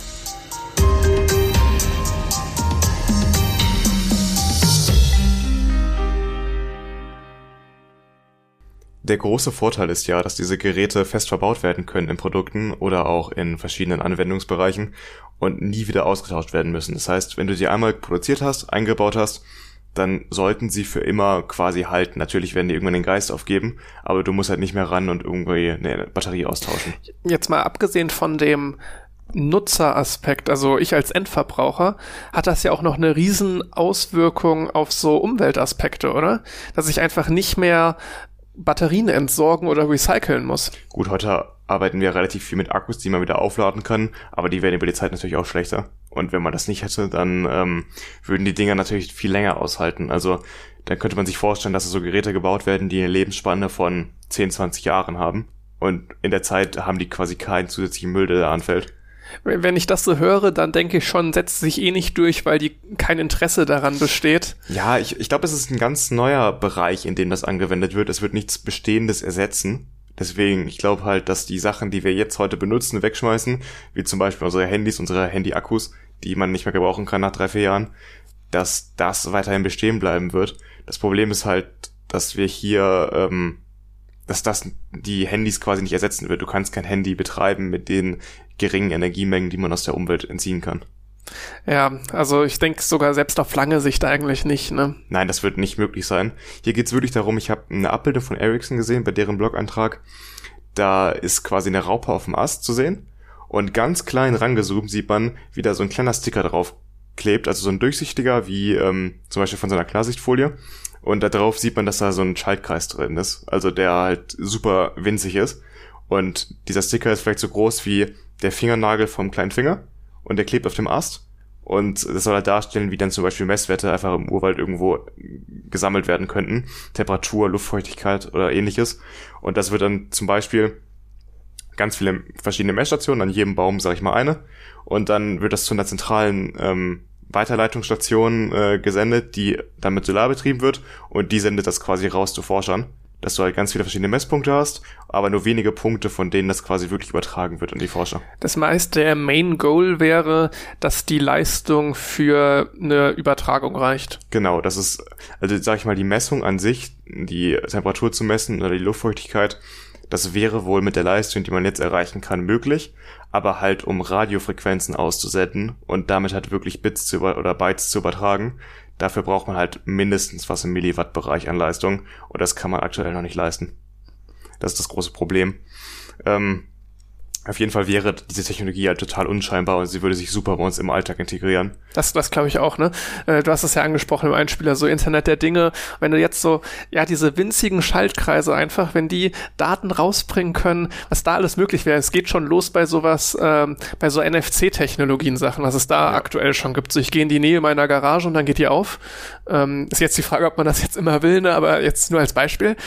Ähm, wenn sowas dann komplett ohne irgendeinen Akku in dem klassischen Sinne oder so funktioniert, schon sehr cool. Also NFC braucht ja auch keinen Akku, du kannst ja so einen Chip haben quasi, wo was drauf gespeichert ist. Da brauchst du halt ein Gerät, was das ausliest. Aber jetzt könntest du ja dir vorstellen, dass auf so einem ähm, Zero Energy Gerät eben auch ein kleines Programm läuft und das an Bedingungen gekoppelt ist. Das nicht wie bei NFC, das immer zur Verfügung steht, sondern nur bei der und der Bedingung. Und dadurch kannst du halt auch vielleicht einen Zeittakt oder sowas nutzen. Und ähm, das quasi ermöglicht noch viel mehr, als die smarte Technologie das heute schon kann. Jetzt zum Beispiel in der Lagerhaltung. Wir stellen uns vor, ein großes Lagerhaus von Amazon und ähm, die haben ganz viele Boxen da äh, gelagert. Und wenn du dir heute quasi über QR-Codes dein Lagersystem betreibst, musst du immer optisch daran an die Pakete, um das einzuscannen. Das wäre ja nicht nötig mit ähm, solchen Aufklebern die von selbst aus senden. Das heißt, du könntest sagen, haben wir die Box gerade da, was da drin ist, und du müsstest nicht alle durchgucken und einscannen, sondern du kannst äh, einfach auslesen, was für Signale bekomme ich denn aus dem Regal und siehst dann, aha, hier ist eine Box, die das und das Signal aussendet, das ist das, was wir brauchen, und dann kann ein automatisches Sortiersystem das quasi raussuchen für dich. Das wäre ein Anwendungsbeispiel in der Industrie oder ähm, generell in der Herstellung, glaube ich, könnte das zum Beispiel QR-Codes ersetzen. Wie sieht das denn aus mit so Verschlüsselungssachen? Weil ich glaube, das können, ist auch ein Problem bei der Technik, dass man für Verschlüsselung Energie braucht und jetzt schicke ich ja was durch die Luft, einfach gesagt, ne? Also ich, hm. ähm, das kann jetzt jeder beliebige, jede beliebige Person, die technisch versiert genug ist, abgreifen. Und deswegen, weil wir das ja auch machen aktuell, ähm, verschlüsselt man Daten. Verschlüsselung braucht aber Energie. Das fand ich ganz interessant, dass Ericsson wirklich genau diese Zahl von 5 Joule angibt, die diese Technologie aktuell braucht, diese Verschlüsselungstechnologie. Ähm, die ist für diese Narrowband äh, IoT, also äh, das ist kurz NB-IoT, Narrowband Internet of Things Technologie. Die wird auch viel heute schon in 4 und 5G-Netzen benutzt, wenn du halt ähm, so smart dein Haus quasi verknüpfst. Und die reicht wohl aus, um die Identität des Absenders der Daten zumindest zu verschlüsseln, dass du nicht weißt, ähm, was das für ein Gerät ist, das es absendet. Aber den Inhalt selber noch nicht. Wahrscheinlich. Ähm, wenn dann, du ne? einzelne Bits oder Bytes verschickst, dann wirst du damit wahrscheinlich nicht viel anfangen können wenn du nicht weißt, in welchem Kontext das steht und nicht auswerten kannst. Ja, in der Regel nicht. Ja. Ja. Mhm. Und ähm, das, diese fünf Joule allein sind aber schon ähm, so viel Energie. Also es ist nicht viel Energie, aber es ist zu viel aktuell, um es aus der Umgebung rausziehen zu können. Und geschweige denn in so einem winzigen Schaltkreis speichern zu können für eine sinnvolle Zeit, um das dann auf einmal für die Verschlüsselung zu nutzen. Dieses aus der Umgebung rausziehen, du hast es ja schon so ein bisschen erklärt. Kann ich mir das so ein Stück weit vorstellen wie so ein Wireless Charging Geschichte oder ist das weit davon entfernt, weil ich glaube, du wahrscheinlich machst es ja nicht eher über nicht, ne? Ich mache es nicht über Induktivität. Also ich habe jetzt kein Magnetfeld da, sondern ich nehme wirklich so ein bisschen wie eine Solarzelle Sonnenlicht aufnimmt, nehme ich jetzt dann die 6G-Strahlung auf. Ich war nicht unbedingt nur 6G-Strahlung. Äh, Strahlung ist auch ein Anführungszeichen. Ja, ich ja, meine, du hast ähm, geht's gleich nicht, los. Ne? Weit, ich weiß nicht, wie weit das mittlerweile ist. Ich habe ja vor ein paar Jahren davon gehört, dass man quasi Aufkleber, durch die man den auf Fensterscheiben kleben könnte in Zukunft, um quasi so durchsichtige, also quasi durchsichtige mit ganz feinen Linien Solarzellen einfach auf Fensterscheiben anzubringen, so dass größere Bürokomplexe eben eine Menge Energie dadurch generieren könnten, also generieren, aufnehmen könnten aus der Sonnenstrahlung an diesen großen Hochhäusern, die eben aus Glas bestehen, eine Glasfassade haben. Und ich weiß nicht, wie man, weit man damit ist, aber das könnte man sich ja auch vorstellen, dass dieser, weiß ich nicht, fingernagelgroße Chip dann, der da aufgebracht ist als Aufkleber, eben quasi auch gleichzeitig eine Solarzelle ist, die eine gewisse Potentialdifferenz erzeugt. Das wäre cool, wenn du so zwei in eins dann hast, ne? Ja. Also, wenn so genug Sonnenlicht da ist, dann funktioniert's über Solar und wenn nicht genug Sonnenlicht da ist, dann über Temperatur. Oder was ich eben meinte, äh, minimale Temperaturgradienten, die eben dann so einen Stromfluss erzeugen können. Gerade am Fenster, oder? Ja, am Fenster, ja. Ne, also, wenn es drinnen warm, draußen kalt. Das könnte man sich wirklich vorstellen, dass außen halt entweder über Solar äh, das Ganze versorgt wird oder auch über, dass die Fensterscheibe an sich wärmer ist als die Luft draußen. Das ist, das ist eigentlich ein echt cooles Konzept, ne? Das gibt's ja generell, dass man versucht, Abwärme von Häusern auch zu nutzen und so, ja. auch zur Energieerzeugung. Wo du eben jetzt mit den Fensterscheiben, äh, das hat mich jetzt kurz dran erinnert, als wir das Mindstorm-Projekt hatten vor paar Wochen, wo sie an äh, diesen Dachziegeln gearbeitet haben. Ach stimmt, ja, Dachziegel als Solarzellen. Genau, da, dass du halt nicht so ein Panel an dein Dach machen musst, sondern halt äh, so ein jeder Dachziegel ist eine Solarzelle. Das wäre wäre auf jeden Fall ein sinnvoller Schritt in die Richtung, dass man jedes Haus mit Solarzellen ausstattet. Ich glaube, im Koalitionsvertrag jetzt von der neuen Ampelregierung steht drinne, dass zumindest jedes öffentliche Gebäude in Zukunft eine Solaranlage auf dem Dach braucht. Sehr sinnvoll. Nicht jedes Haus, das wäre vielleicht noch ein bisschen besser gewesen. Ich glaube, da steht drinne, für jedes geeignete Haus wird es empfohlen oder so. Ich, irgendwie Gut, wenn, wenn ich, ich weiß es leider auch nicht es ganz war, genau. Es ist auf jeden Fall nicht festgelegt, dass es so sein muss, aber auf jeden Fall für öffentliche Gebäude sollen Solarzellen kommen. Ja, finde ich, finde ich gut. Ja. Ich, es gibt auch Konzepte für Zero-Energy-Häuser. Da habe ich mich jetzt weniger mit beschäftigt, aber dass man eben versucht, die so gut zu dämmen, dass kaum Wärme nach außen dringt, weil Wärme ist eben das, was ein Haus am meisten verbraucht an Energie und dass eben über Wärmepumpen zum Beispiel auch sehr energieeffizient ähm, drinnen geheizt werden kann oder auch eben abgekühlt werden kann. Das ist ja das Coole an Wärmepumpen, dass sie in zwei Richtungen funktionieren, einmal als Klimaanlage oder einmal als Heizung. Wir hatten, meine ich mal, im ersten Semester so eine Rechnung. Ähm, also die haben wir nicht, das hatten wir nicht selbst gemacht, aber das hat irgendwie der Professor vorgestellt, dass man, wenn man einmal Wasser kocht, ist das genauso äh, viel, verbraucht das genauso viel Energie, wie wenn ich ein Jahr lang das Licht anlasse. Mit halbwegs neuen Glühbirnen. Das kann ich jetzt, ich weiß es nicht mehr. Äh, hat er, hat er damals vergessen. erzählt. Ja. Aber es kann ich mir auch gut vorstellen, weil eben Wärme zu erzeugen so unfassbar viel Energie eben bedarf. ja, im Vergleich. Mega. Hei- Heizen ist einfach auch ein riesiges Thema. Einfach- Also, ich habe da auch eine Zahl gehört, ich traue es mich jetzt nicht zu sagen, weil ich mir da nicht so sicher bin. Jedenfalls ist Heizen ein großer Batzen der Energie, die überhaupt in Deutschland aufgewendet wird. Also von der Gesamtenergie, die man braucht in Deutschland. Und von bei Energie reden wir nicht nur von Strom, sondern auch eben von Ölheizungen, die halt Öl verbrennen. Das ist ja auch Energie, die freigesetzt wird. Ein Großteil davon ist eben in Deutschland fürs Heizen genutzt.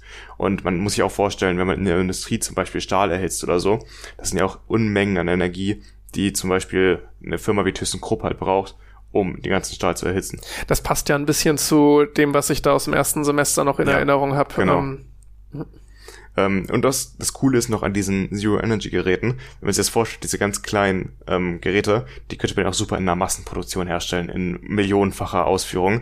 Wir hatten auch mal in einer Folge über diese kleinen Sensoren, die man quasi aus dem Flugzeug werfen könnte in Stimmt, großer Zahl mhm. geredet. die Das ein selbst nicht fliegen können, aber einfach durch ihren Fall in unterschiedlichen Atmosphärenschichten Daten aufnehmen. so runtergleiten, ganz langsam. Ja. Und das war ja auch so nach dem Prinzip, wir machen einfach ganz, ganz viele davon, die selbst an sich nicht viele Daten sammeln können, aber halt unglaublich äh, viele verschiedene Datenpunkte sammeln können. Und mit einer KI kann man das nachher auswerten und dann hat man ein super Bild davon, wie die Atmosphäre sich in welcher Schicht verhält.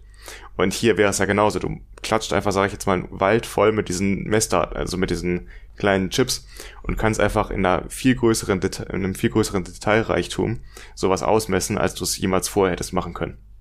Und das ist äh, so ein Anwendungsbereich davon, auch in der Forschung, eben nicht nur in der Industrie. Und halt auch zu viel, viel weniger Kosten, ne? weil du nicht überall eine Energieversorgung sicherstellen musst. Natürlich ist, hast du auch das Glück, dass du dann das Gewicht von einer Energieversorgung nicht mit dran hast. Also die können einfach viel, viel kleinere Maßstäbe dann annehmen. Aber halt auch einfach ein Kostenfaktor. Genau. Das ist ja die Sache, dass du halt normalerweise, wenn du halt eine Batterie austauschen müsstest, gar nicht so viele davon herstellen kannst, weil du musst bei jedem diesen Arbeitsschritt mit einberechnen, dass du da alle paar Jahre die Batterie austauscht und das musst du da nicht, da kannst du wirklich damit rechnen, solange die halt noch funktionieren, kannst du sie halt nutzen und das ist halt eine revolutionäres Umdenken einfach, wodurch man viel mehr produzieren kann, weil man eben das nicht mehr machen muss. Aber ob da jetzt wirklich so die alten, die alten Firmen wie jetzt Apple und so weiter darauf umsteigen werden, wie jetzt zu Anfang gesagt, ne, das Interesse für die wird nicht groß daran sein, aber sobald sie dann merken, dass irgendwie ähm, Es wird Nischen aber stimmt, es ist einfach, ja, und jetzt auch für Handys ist es halt einfach zu weit gedacht, was ich mir nur vorstellen könnte, ähm, weil mich lässt der Gedanke, damit so ein Handy zu revolutionieren, nicht ganz los, auch wenn es unrealistisch ist von den Energiemengen, dass du einfach Teile davon, also dass du diese Technologie, zwar hat mein Handy noch einen Akku, aber ich verbaue Teile davon, äh, die das Ganze verwenden und kann so wieder gesamtmäßig Akku einsparen. Ich meine, nicht nur Hardware, auch wenn du jetzt, sag ich mal, eine neue Softwareverschlüsselung herausfindest, äh, die halt einfach Energie spart, dann wird man die vielleicht auch für andere smarte Geräte, vielleicht nicht unbedingt Handys, aber die Glühbirne, die ähm, smart ist, die du ansteuern kannst bei dir zu Hause, die kannst du vielleicht mit dieser neuen Software, die halt Daten verschlüsselt, bespielen, sodass sie halt einfach weniger Energie braucht. Äh, wie hieß das nochmal? Das hatte doch jetzt Apple auch vor kurzem gemacht, womit du so deinen Schlüsselbund finden kannst. Dieses, AirTag. Äh, genau, AirTag, ja. Ich weiß nicht, wofür man das wirklich braucht, nee, aber weiß ich auch nicht. anderes Thema. Ja, Dass man die halt einfach super energieeffizient gestaltet. Und das ist ja eine Forschungsarbeit, die fängt in dem einen Bereich an, die hört aber nicht da auf. Du kannst diese Forschungsergebnisse ja nachher auch für ganz andere Bereiche nutzen. Ja, ähm, was ich auch mal ganz gesehen habe, was ich ganz cool fand, ähm, der Gedanke eigentlich, dass du beim Einkaufen durch die Reihen gehst und wenn du halt ein Produkt nimmst und die, bei dir in den Einkaufswagen legst, wird das quasi automatisch erkannt. Aha, das hast du ja reingelegt. Und dann, ähm, wenn du rausgehst, an der Kasse vorbeigehst, weiß dann quasi dein Einkaufswagen, was alles drin liegt und bucht das von deinem Konto ab, sodass du dir gar keine Gedanken mehr darüber machen musst. Das klingt schon sehr futuristisch, aber auch sehr cool. Also, Ich meine, wenn die Sachen wirklich so günstig wären, diese kleinen Chips, dann baust du die halt einfach in jedes Verpackungsmaterial mit ein und mit den Daten halt drauf, was das für ein Produkt ist. Und sobald du das in den Einkaufswagen legst, sagt er, okay, super, das habe ich jetzt drinne. Das wäre ja auch schon mit NFC möglich etwa. Und ähm, dann hat man halt, was man jetzt schon hat in der Richtung, dass Einkaufsläden, also vor allem Lebensmittelläden, öf- immer öfter diese Selbstbedienungskassen haben. Das nimmt man einfach einen Schritt weiter und ähm, treibt das einfach auf die Spitze.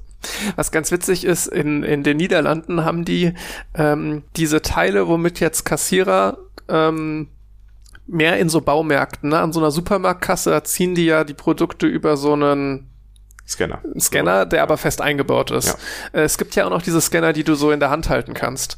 Und sowas kannst du dir am Eingang nehmen und dann durch den Laden laufen. Das geht hier in Aachen aber auch. Echt? Habe ich noch nie Rewe gesehen. Hier in der Stadt Krass. gibt's die auch.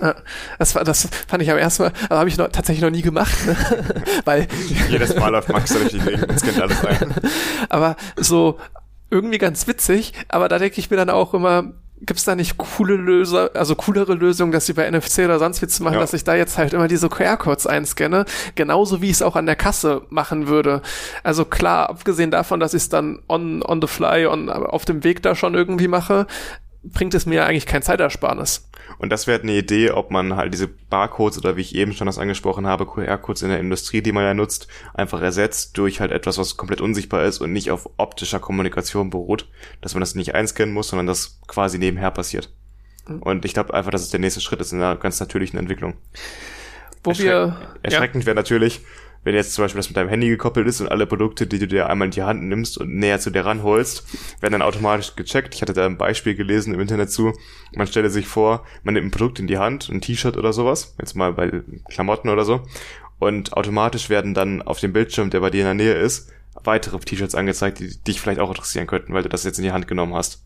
Das wäre ja auch eine Idee. Das wäre so der potenziell nächste Schritt, wie du das Ganze dann noch richtig lukrativ gestalten kannst für die Anbieter, so werbungsmäßig. Ja, ich meine zum Beispiel jetzt, wenn du dich quasi einloggst mit deinem Einkaufswagen und immer wenn du reinlegst, werden die Sachen registriert das, was natürlich passieren würde, dass du Bildschirme hast im Supermarkt und wenn du dann eingeloggt bist, mit deinem Namen zum Beispiel auch im Einkaufswagen und du müsstest den Leuten nur eine Prämie dafür bieten oder irgendwelche Vorteile, dann würden die sich da schon mit ihrem Namen einloggen. Da mache ich mir gar keine Sorgen. Dann würdest du automatisch personalisierte Werbung angezeigt bekommen auf Grundlage deiner letzten Käufe oder was du diesmal im Einkaufswagen drin hast, auf diesem Bildschirm im Supermarkt. Generell würde, würde ich sogar ankommen. sagen, ähm, so futuristisch und cool das auch klingt, datenschutztechnisch ist dieses Konzept ein Riesenproblem. Immer wenn du Daten erhebst, ist die Frage, was passiert damit? Gerade weil du es dann jetzt auch so direkt digital hast, wenn ich jetzt an der Supermarktkasse was kaufe, gut, ich bezahle das mit meiner Karte, aber jetzt was ich gekauft habe, weiß eigentlich keiner. Außer ich halte meine Payback-Karte dagegen, weil das, ja. der ganze Kram, dieser Payback-Kram finanziert sich über Datenverkauf. Ja. Ähm, ich habe kein Payback. Aus dem ich auch nicht. Ja. Ganz ehrlich, das ist mir das Geld einfach nicht wert. Auch beim Kino hier in Aachen, beim Cineplex, gibt es dieses Angebot, dass man, wenn man da halt hingeht, so Bonuspunkte sammeln kann für jeden Euro, den man da ausgibt, als für die Kinokarten oder fürs Essen, Trinken, bekommt man halt Bonuspunkte und dann bekommt man halt für diese Bonuspunkte Premium. Da kann man so Level aufsteigen und bei Level 3 gibt's dann irgendwie 5% Rabatt auf alles da, also was du da kaufen kannst. Und ich glaube, für mich würde es sich sogar lohnen, weil ich halt so oft da bin aber wenn du dich da einloggst, erstmal alle Daten, die du hast, angeben von dir und dann, ja, wir schicken Werbung zu ihnen nach Hause in den Briefkasten und so und es ist halt einfach, weißt du, da muss halt die Linie irgendwo ziehen und auch, also ich sag da aus Prinzip, mache ich nicht, das ist es mir nicht wert, auch wenn ich da Geld sparen würde, weil diese Daten, die du einmal von dir rausgibst, die bleiben ja für immer da.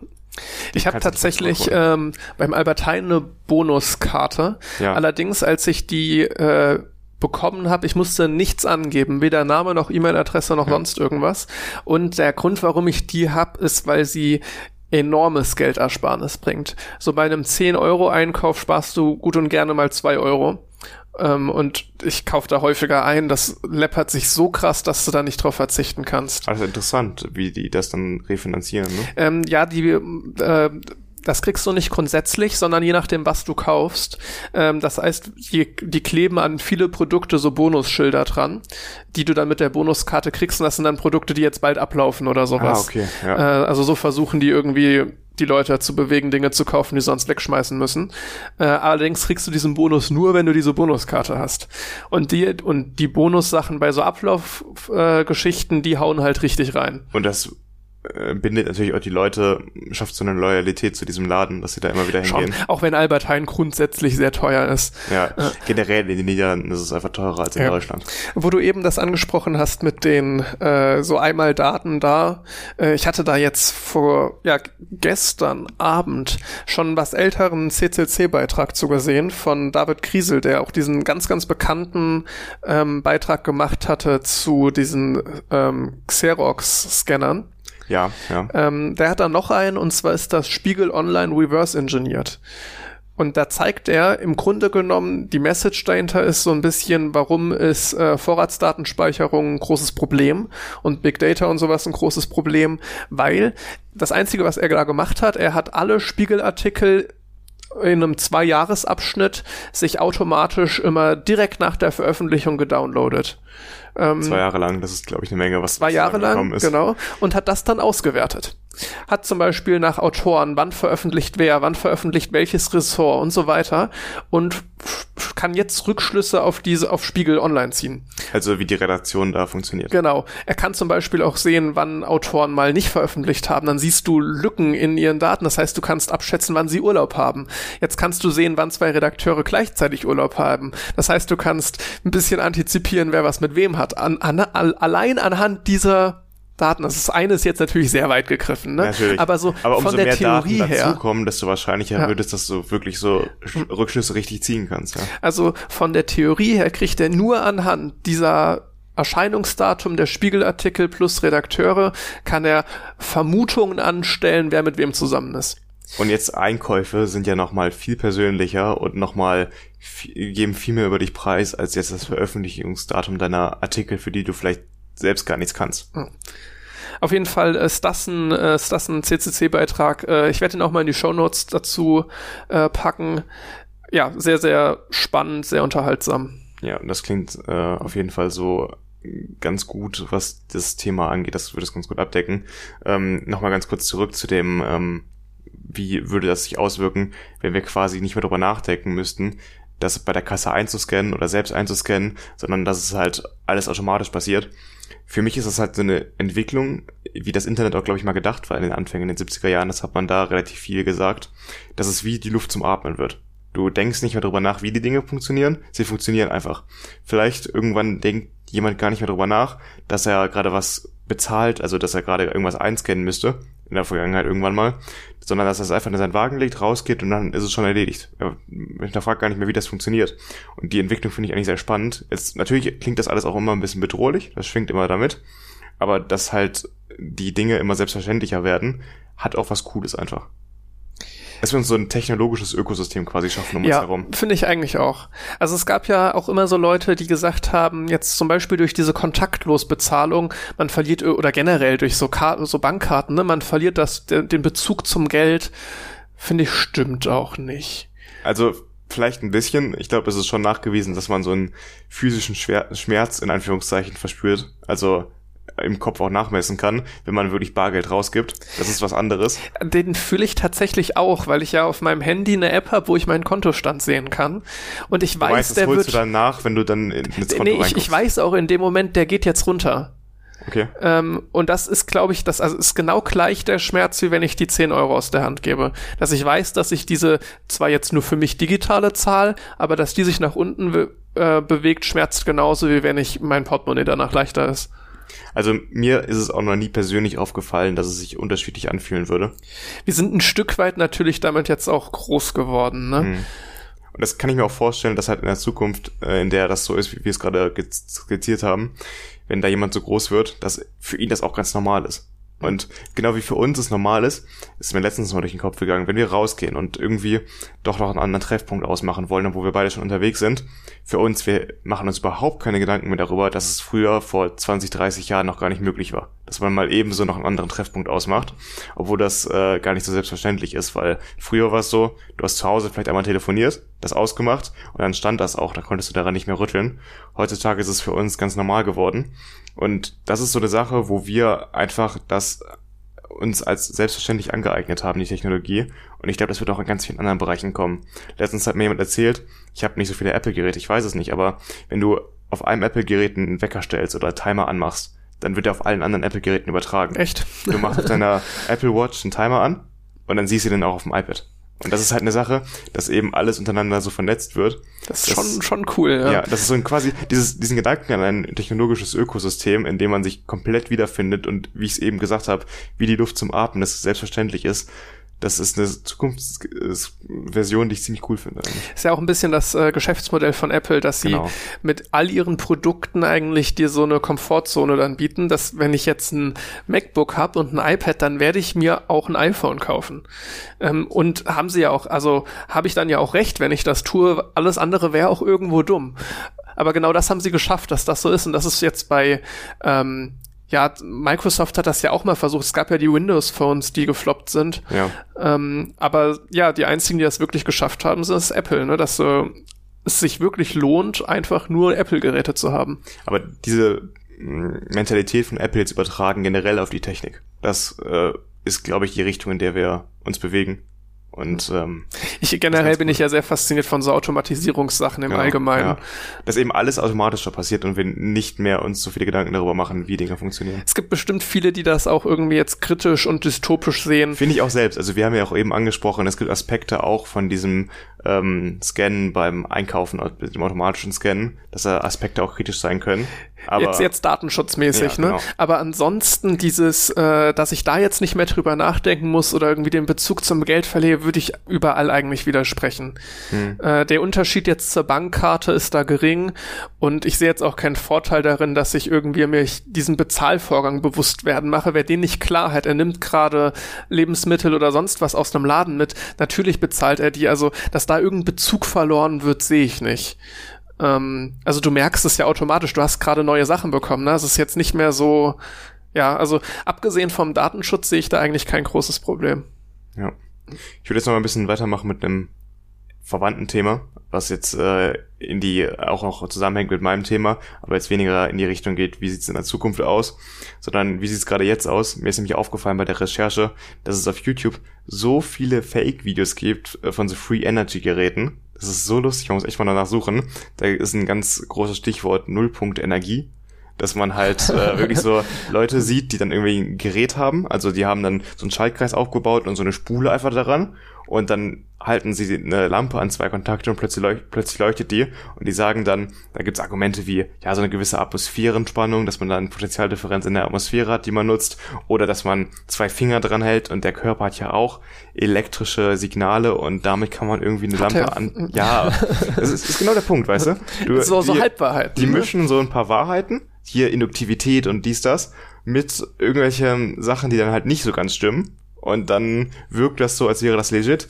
Im Zweifel haben die dann halt unter dem Tisch irgendeine Tesla-Spule, die sie anmachen und dann ist es halt gefaked, dass so eine ähm, Leuchtstoffröhre dann halt leuchtet. Erinnert mich an so frühere Alchemie-Sachen. Ja, genau. Auch so irgendwie, das ist, das ist so, das ja. ist Wasser, natürlich. Und da kippe ich jetzt das rein, dann ist das Gold, ja. Ja, das ist, äh, gibt's echt wahnsinnig viel und äh, das hat mir die Recherche so ein bisschen schwieriger gemacht, weil ich da so viel zu gefunden habe. Ich denke, als ich eben auch ähm, hier 6G und so weiter gehört habe, dachte ich mir, boah, ähm, gerade wenn ich dann irgendwie über die Luft Dinge lade, da werden die Verschwörungstheoretiker aber dermaßen auf die Barrikaden gehen. Ja, also 6G ist ja die Weiterentwicklung von 5G, was wir jetzt haben. Und das ist ja schon viel energiereicher, sag ich mal, als 4G, was wir vorher hatten. Das ist, bedeutet einfach, dass es nur auf kürzere Distanzen funktioniert, aber durch die höhere Energie einfach viel mehr Daten übertragen kann. Ich habe tatsächlich, als du mir dein Thema gesagt hast, auch so ein bisschen mich informiert. Ne? Man ist ja eigentlich immer so, dass der eine dann über ein Thema sehr informiert ist und der andere so ein bisschen was dazu weiß. Merkt man wahrscheinlich auch ein Stück weit im Podcast. So ist es ja auch gedacht, dass genau, man das ist so ein bisschen das Konzept. Der ne? andere nimmt quasi die Rolle auch ein bisschen von dem Zuhörer ein. Mhm. Und dann spricht man halt so. Ja. Aber als ich da mir so einen Artikel zu durchgelesen habe, ähm, habe ich gesehen, dass es bei Heise war, dass auch ziemlich viele Kommentare gibt. Bei Heise gibt's immer wahnsinnig viele Kommentare. Es waren knapp über 80 ja. und Junge, da war ein Bullshit. Erzähl mal, was ist denn ähm, da so gefallen? Boah, ich, ich, ich hab's alles versucht zu verdrängen irgendwie, aber es ging halt hier von Strahlung da und wir werden dadurch äh, ähm, beeinflusst, Bill Gates und äh, 5G ist schlimm genug. Was wollt ihr uns noch alles antun? Es, ist, es, gab auch paar normale, schon, das aber. Ist schon lustig mit 5G, ist schon schlimm genug. Was hat uns 5G bisher getan? Nichts. Außer, außer nicht schnell genug ausgebaut zu werden. Ja, das ist wirklich so. Ja, also das ist eine Sache, da muss man natürlich die Ängste nehmen, aber gleichzeitig kann man das auch nicht wirklich ernst nehmen. Also ja, das ist, es fällt einem schwer, da Verständnis für zu zeigen, ne? da überhaupt sinnvoll drauf einzugehen. Was willst du da argumentieren? Also nein, diese Strahlung wird dich nicht umbringen. Also ja. natürlich darf man das nicht kleinreden, dass halt die Frequenzen, die vor allem für so Mobilfunk genutzt werden, genau in dem Bereich liegt bei 2,4 Gigahertz oftmals, wo auch eben Mikrowellen arbeiten. Das ist ja Mikrowellenstrahlung. Die ist eben auch dafür gut, Wasser zu erhitzen. Und wenn du jetzt dein Handy den ganzen Tag in der Tasche trägst, ist das auch nicht besonders gut für deine Fruchtbarkeit, weil eben das Wasser erwärmt wird und Wärme ist dem einfach nicht zuträglich. Das hat aber nichts mit Radioaktivität oder sonstiger Strahlung zu tun. Das ist komplett was anderes.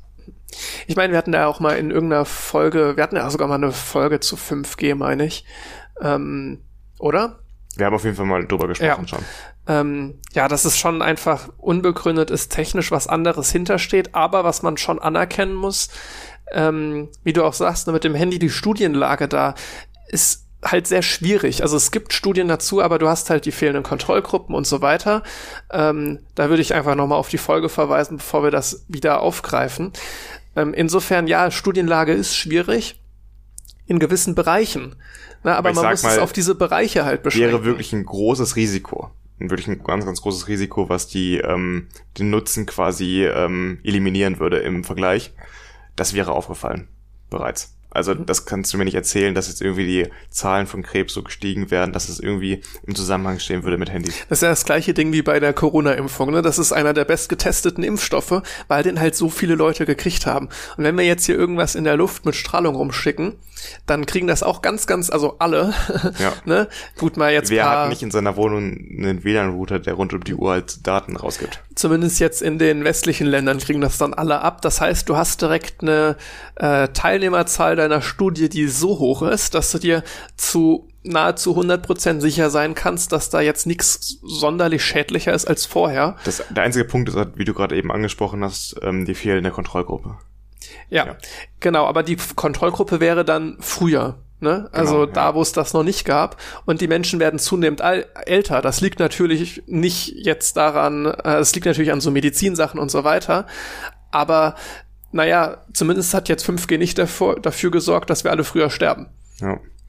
Ähm, ich habe noch eine lustige Anekdote von meinem Physiklehrer so in der fünften, sechsten Klasse zu dem Thema, dass halt äh, auf YouTube irgendwelche Leute Lampen leuchten lassen, die nicht leuchten dürften. Er hat vorher in dem Physikunterricht angekündigt, dass er, wir haben viele physikalische Experimente gemacht, er würde aber auch ein paar Zaubertricks unterbringen. Der war jemand, der auch sehr begeistert war von Zauberei. Und äh, wir sollen halt immer kritisch nachfragen bei den Experimenten und die halt erkennen die Zaubertricks. Und ich erinnere mich an einen davon, dass er irgendwann mal eine Lampe ganz, ganz langsam den Stecker rausgezogen hat, so showmäßig. Und dann hat sie halt weitergeleuchtet, als der Stecker schon draußen war. Und dann hat er das halt so pseudomäßig erklärt. Und dann ging es halt darum, dass man erkennen musste, dass es ein Zaubertrick war. Ist für uns natürlich relativ einfach zu erkennen, klar. Aber für so einen Fünftklässler vielleicht gar nicht so leicht. Und das fand ich gar nicht so schlecht, in Bezug darauf zu erkennen, immer halt bei den Experimenten nicht einfach nur hinzugucken und zu glauben, was man da sieht, sondern immer zu hinterfragen, kann das jetzt gerade wirklich sein? Das ist eine sehr gute Lehrmethode. Ne? Also wahrscheinlich äh, gibt es jetzt auch viele Ältere, die nicht mehr in den Bildungsbereich drin sind, die sich sowas mal geben müssten. Ja. Aber ähm, ich fand ich damals sehr lustig, weil auch alle dann sehr aufgeregt darüber diskutiert haben, kann das jetzt sein, kann das nicht weil sein? Weil es gibt ja auch durchaus so Physik-Zaubertricks, also die tatsächlich physikalisch begründet sind, aber trotzdem einen Eindruck erwecken. Wie geht das? Ja. ja. das heißt, das ist schon so ein, ist gar nicht ganz leicht häufig. Also wenn ja. du jetzt nichts damit groß zu tun hast, stelle ich mir das zum Teil sehr schwierig vor tatsächlich. Ich habe mich teilweise im Physik, jetzt in den Physikvorlesungen der Uni auch gewundert über Experimente, die wir da gemacht haben. Erinnerst du dich noch, äh, wo der dieses Rad in der Hand gehalten hat, das mit der Hand so ich angedreht? Ich überlegte die ganze Zeit, wie dieser Effekt nochmal heißt. ich, ich weiß es auch nicht mehr. Er, er sitzt da auf so einem Drehstuhl ähm, ja. hat einen Fahrradreifen in der Hand, noch an so einer Stange, dass er den ah, Fahrradreifen sein, drehen kann. Weiß, ja. äh, hält den so, dass der äh, ja wie so ein Regenschirm den Fahrradreifen über sich und gibt dem dreht den an. Hm. Noch passiert nichts, gibt dem Schwung und jetzt kippt er den vor sich, also wie als würde ich den Regenschirm jetzt vor mich und nicht mehr über mich halten. Und der Reifen dreht sich noch und dann fängt er auf dem Drehstuhl an sich zu drehen. Genau, weil halt die der Impuls dann halt in eine andere Richtung geht. Das, ja, äh, damit, damit hat es was zu tun. Aber das war für mich so, wo ich mir dachte, was irgendwie widerspricht das jetzt so. Auf den Scheiterhaufen mit ja. Hexe. Und ich glaube, das wäre so ein typischer Moment gewesen, wo man jetzt als Fünfklässler gesagt hätte, Zaubertrick. Zaubertrick. Ja. Und deswegen ist es einfach wichtig nachzufragen und immer zu hinterfragen, auch wenn man irgendwelche Videos auf YouTube sieht. Das gilt für elektrotechnisch, äh, elektrotechnische Sachen, Experimente. Das gilt genauso für Corona und alle anderen wissenschaftlichen Themen. Immer hinterfragen, wer sagt einem da was. Hast du das letzte Ultralativ-Video gesehen? Ja, ja, sehr gut. Also der hat so eine große Datenanalyse ja, gemacht. Ne? Genau. Es fällt mir nur gerade ein, wo du so über YouTube sprichst, ähm, müssen wir eigentlich auch verlinken. Ich hoffe, ich kann mir das alles merken. Ich glaube, das kann man einfach immer verlinken, Ultralativ. Also das Stimmt, ist so äh, grundsätzlich, ne? Ein guter Kanal, kann ich empfehlen. Wir müssten mal irgendwo eine Liste machen mit empfehlenswerten äh, Sekundärquellen. Also kurz zusammengefasst, er hat eine Datenanalyse gemacht, welcher Kanal wen abonniert hat. Und ähm, daraus sieht man schon sehr gut, in was für Ecken sich ähm, YouTube äh, einteilt. Warte, warte ganz kurz, nicht nur welcher Kanal ihn abonniert hat, sondern wen, er hat. Welcher Kanal wen abonniert Ach so, hat. Ja, ja, okay. Also mhm. untereinander die Beziehungen. Und ähm, da sieht man ganz gut, dass diese Verschwörungstheoretiker, Bubble-Verschwörungsmythiker sich da so ein bisschen abteilt von dem Rest von YouTube und das könnt ihr euch gerne dass du dadurch genau diesen selbstreproduzierenden Effekt hast. Ne? Also wirklich Bubble besch beschreibt es wunderbar. Ne? Und dahinter fragt es auch keiner mehr, solche Videos. Da hast du in den Vorschlägen genau die gleichen Videos, da hast du keine Kritik mehr. Ne? Ich höre gerade einen Podcast, der heißt Cui Bono, What the fuck happened to Ken Jebsen? Ken Jebsen kennt man ja vielleicht als äh, auch Verschwörungsmythiker. Und ähm, die Podcast ist nicht so ein klassischer, wie wir den jetzt hier machen. Das sind sechs Folgen, die produziert wurden auch ähm, von der Bundeszentrale für politische Bildung mit und vom NDR. Und die sind wirklich gut. Sechs professionelle Folgen, a 30, 45 bis 45 Minuten. Und ähm, der behandelt halt, wie der Radiomoderator Ken Jebsen aus den 90er Jahren, der echt berühmt war, also vor allem in Berlin, abgestürzt ist zu so einem Verschwörungsmythiker. Das ist sehr interessant. Das, das glaube ich, das muss ich mir eigentlich auch mal anhören. Hörst dir an. Also es, ich bin jetzt bei vier von sechs Folgen, ist ziemlich gut. Na gut, äh, wir laufen ja schon zu Höchstzeiten auf.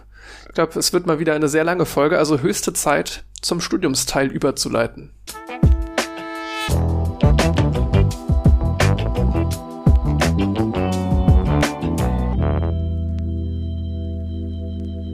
Glaubst du eigentlich, die von Schaltungstechnik hören unseren Podcast? Ich bin mir recht sicher, ja. Also ich kann mir keine andere Erklärung dafür geben. Kurz nachdem unser Podcast erschienen ist, letztes Mal vor zwei Wochen. Wo wir gesagt haben, dass die Umstellung auf den Präsenzbetrieb bei den aktuellen Fallzahlen ein bisschen fragwürdig ist. Kam jetzt eine E-Mail, wo sie meinten, äh, leider zwingt uns die Pandemie, den Präsenzbetrieb wieder einzustellen und wir machen alles online, wie es vorher war. Ja, also offenbar haben sie unseren Podcast gehört und haben dementsprechend reagiert. Glaube glaub ich, glaub ich fest dran. Ja. ähm, ja, auf jeden Fall Schaltungstechnik wieder online. E-Technik immer noch in Präsenz. Die waren, da war es zumindest mal nicht so absurd. Ne? Sie haben von Anfang an gesagt Präsenz und ziehen das bis jetzt zumindest knallhart durch. Ob das jetzt sinnvoll ist oder nicht, kann man sich drüber streiten, braucht man sich nicht drüber streiten, ist eigentlich eindeutig. Aber ähm, ich meine, wenn Omikron jetzt reinballert, dann haben wir eh wahrscheinlich bald mindestens 2G+, wenn nicht sogar einfach einstellen. Ich, ich bin, ich, ich finde es fragwürdig, wie viele dann noch so zur Vorlesung kommen, wenn 2G Plus ist. Also es ist nicht, wo, viel Aufwand, das Ich Testen. weiß jetzt nicht, woran es lag letzten Mittwoch. Ich war dann am Mittwoch äh, in der, hatte ich das Praktikum gehabt, dann hatte ich die Globalübung und ähm, im Anschluss war ich noch mit jemandem im Restaurant und äh, mit ein paar Leuten und da hatte ich da auch wieder bei der Corona-Warn-App äh, so eine rote Kachel äh, ich weiß es, man kann leider nicht sagen, woran es jetzt lag. Kann natürlich auch genauso gut aus der Globalebene kommen. Also wenn man da in der Nähe von jemandem sitzt, ich habe mich dann testen lassen natürlich, auch wenn ich geimpft bin. Ähm, auf jeden Fall ist es, glaube ich, ganz äh, gar nicht so unwahrscheinlich, dass es aus der Globalübung kam. Kann natürlich auch aus dem Restaurant oder aus dem Praktikum kommen, aber der Globalübung sind immer noch so 150 Leute oder sowas. Es sind schon große Räume, ne? Aber ob das jetzt so viel ausmacht, ja, Schwierig, ne? Auch beim Ein- und Ausgang, weißt du, da kommst du mit vielen Leuten zusammen. Das Rausgehen ist nicht besonders geordnet, weißt du, da gehen halt alle einfach zum Ausgang und das wird auch recht eng da. Und bis auf ein, zwei Ausnahmen hat da auch am Sitzplatz keiner eine Maske auf. Nee, das stimmt. Ich hatte ähm, tatsächlich letztes Mal eine auf. Mhm. Aber normalerweise, also davor habe ich das auch nie gemacht. Ich glaube, ab jetzt, also ab vor paar Tagen ist es Pflicht wieder. Echt? Es kam eine E-Mail jetzt von der RWTH, dass bei allen Veranstaltungen äh, jetzt Maskenpflicht ist, auch am Sitzplatz. Ah, das ergibt auch Sinn. Am Anfang hatten die auch alle noch auf, ne? Am Anfang des ähm, Semesters. Hier, bei der ersten Veranstaltung hatten die tatsächlich, ich, also jetzt von E-Technik hatten bei der ersten Veranstaltung die alle auf und bei der zweiten keiner mehr. Ja, weil dann alle gecheckt haben, oh, wir brauchen das ja gar nicht eigentlich. Ne? Ich glaube auch. Es musste nur einer abnehmen und dann haben es alle gemacht, ne? Ja. Aber jetzt muss man ja auch wieder sagen, ich habe auch letztens gehört, dass die Mobilitätsdaten von den ähm, Handys, die man ja erfasst so in der Gesamtbevölkerung, wieder deutlich runtergehen im Vergleich ähm, zu vor noch ein, zwei Monaten. Ähm, dadurch einfach, dass die Leute, glaube ich, auch checken wieder, dass es nicht mehr ganz so ungefährlich ist aktuell. Oder liegt's am Winter? Nee, es ist wohl ein statistischer, also ein Effekt, wo man das statistisch rausgerechnet hat, den Winter, und ähm, ist Okay. ein richtiger Effekt. Mhm. Ja, aber das kann ich mir halt auch noch vorstellen, ne, dass jetzt im Winter eh alle mehr drin sind.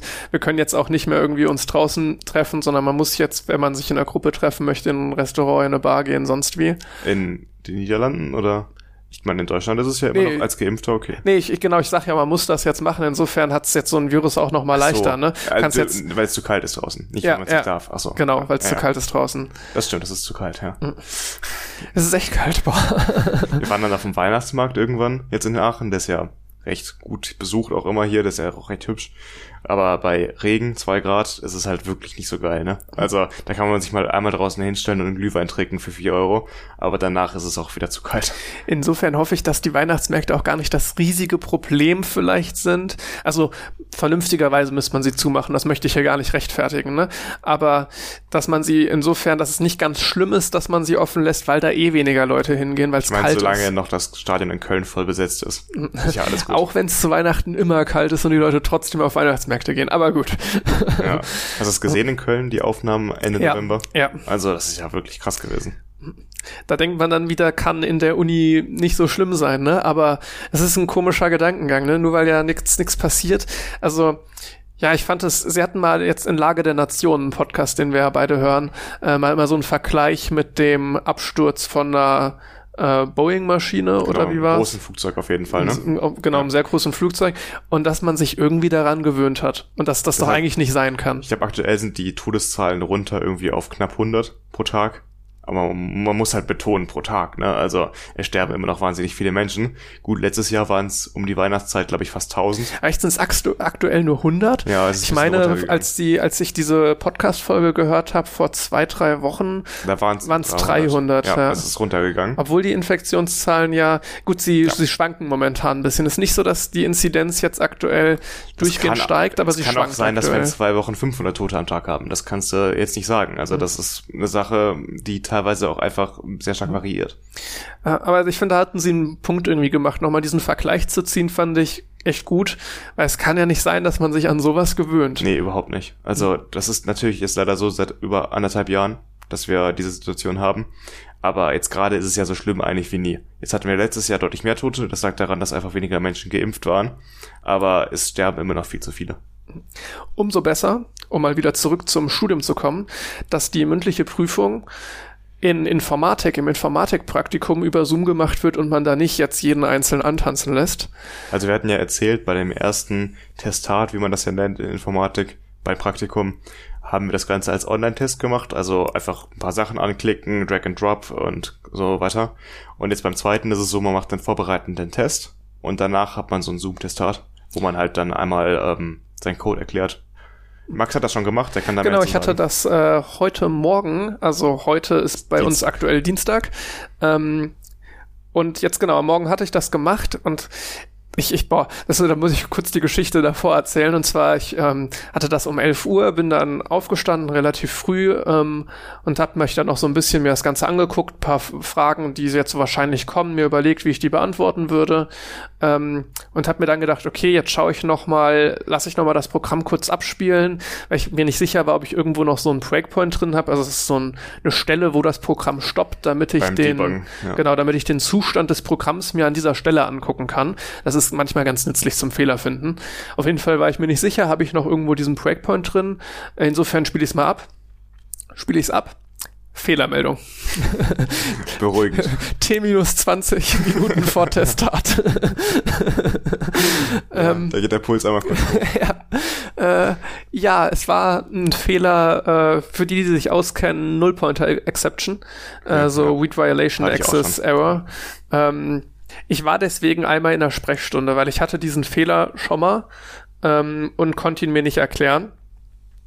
Und da wird dann so eine Sprechstunde angeboten, wo sie mir einfach Hilfestellung geben für meinen Code, äh, um potenziell irgendwie, wenn ich mit einem Fehler nicht klarkomme, halt irgendwie weiterzuhelfen, dass es irgendwie weitergehen kann.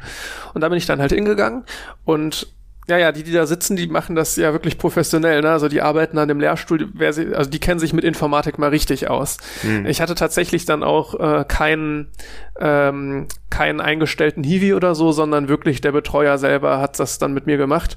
Und anderthalb Stunden hat's gedauert. Äh, ich saß anderthalb Stunden in dieser Sprechstunde drin und er ist mit mir dann den Code durchgegangen und hat äh, vor sich hin debuggt und so weiter.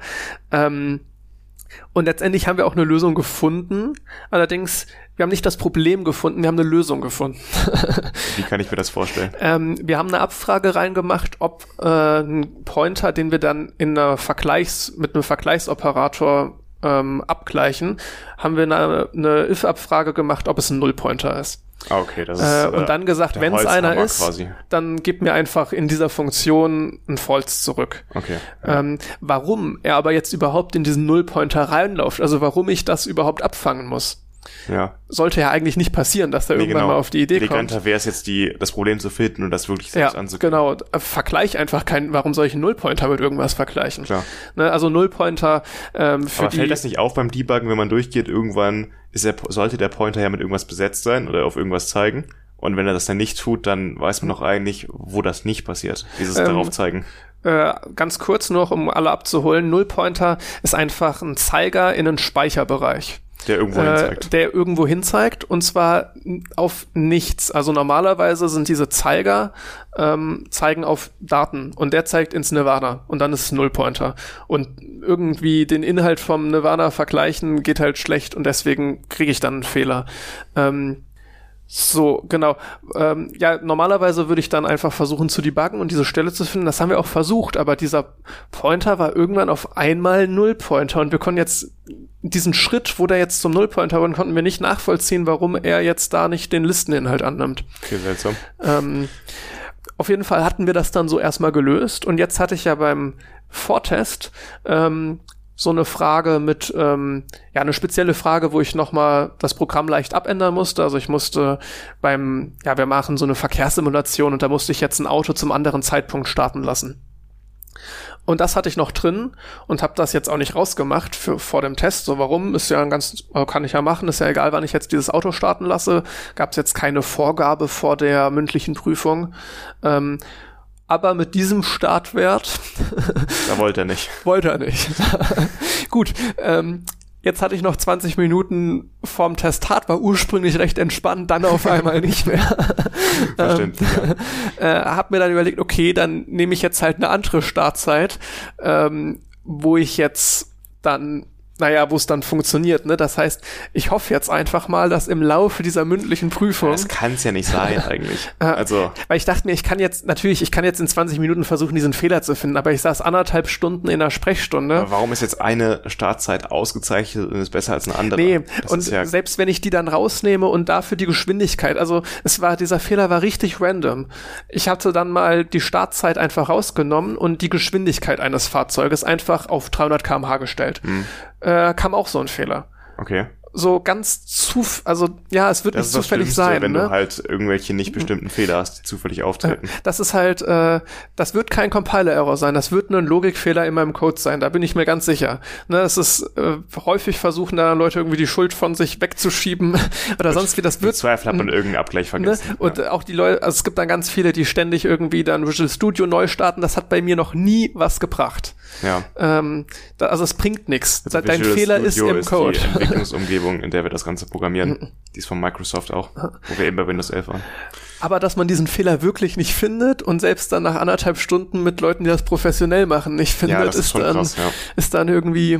Bei mir aber auch so eine ganz komische Sache, die hat gestern angefangen, dass ähm, der, es gibt so verschiedene Sprachstandards, klar, wir programmieren in C++, aber dann gibt's halt die Version von 2011, die von 2017 und verschiedene Standards einfach.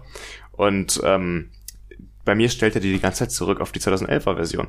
Und da hat er halt so eine, eine Funktion nicht, dieses Inline, wenn man eine Variable ähm, deklariert und ähm, initialisiert. Und ähm, bei mir stellt er das die ganze Zeit zurück auf 11 und erkennt er das nicht, diesen Befehl Und ich muss immer die ganze Zeit auf Neu erstellen klicken, statt auf Erstellen dieses Programm, damit er das dann wieder zurück auf 17 macht. Boah, Und das ja. ist einfach, ich weiß so ein nicht, woran Fehler, es ne? liegt, ne? Also, das liegt dann wiederum an Visual Studio, weil das halt einfach das Ganze falsch compiled. Also verarbeitet das, das klingt Programm. dann tatsächlich Ja. mal nach so einem nach ist so es einem einfach Fehler. zu Ne? beheben, klar, aber es nervt einfach.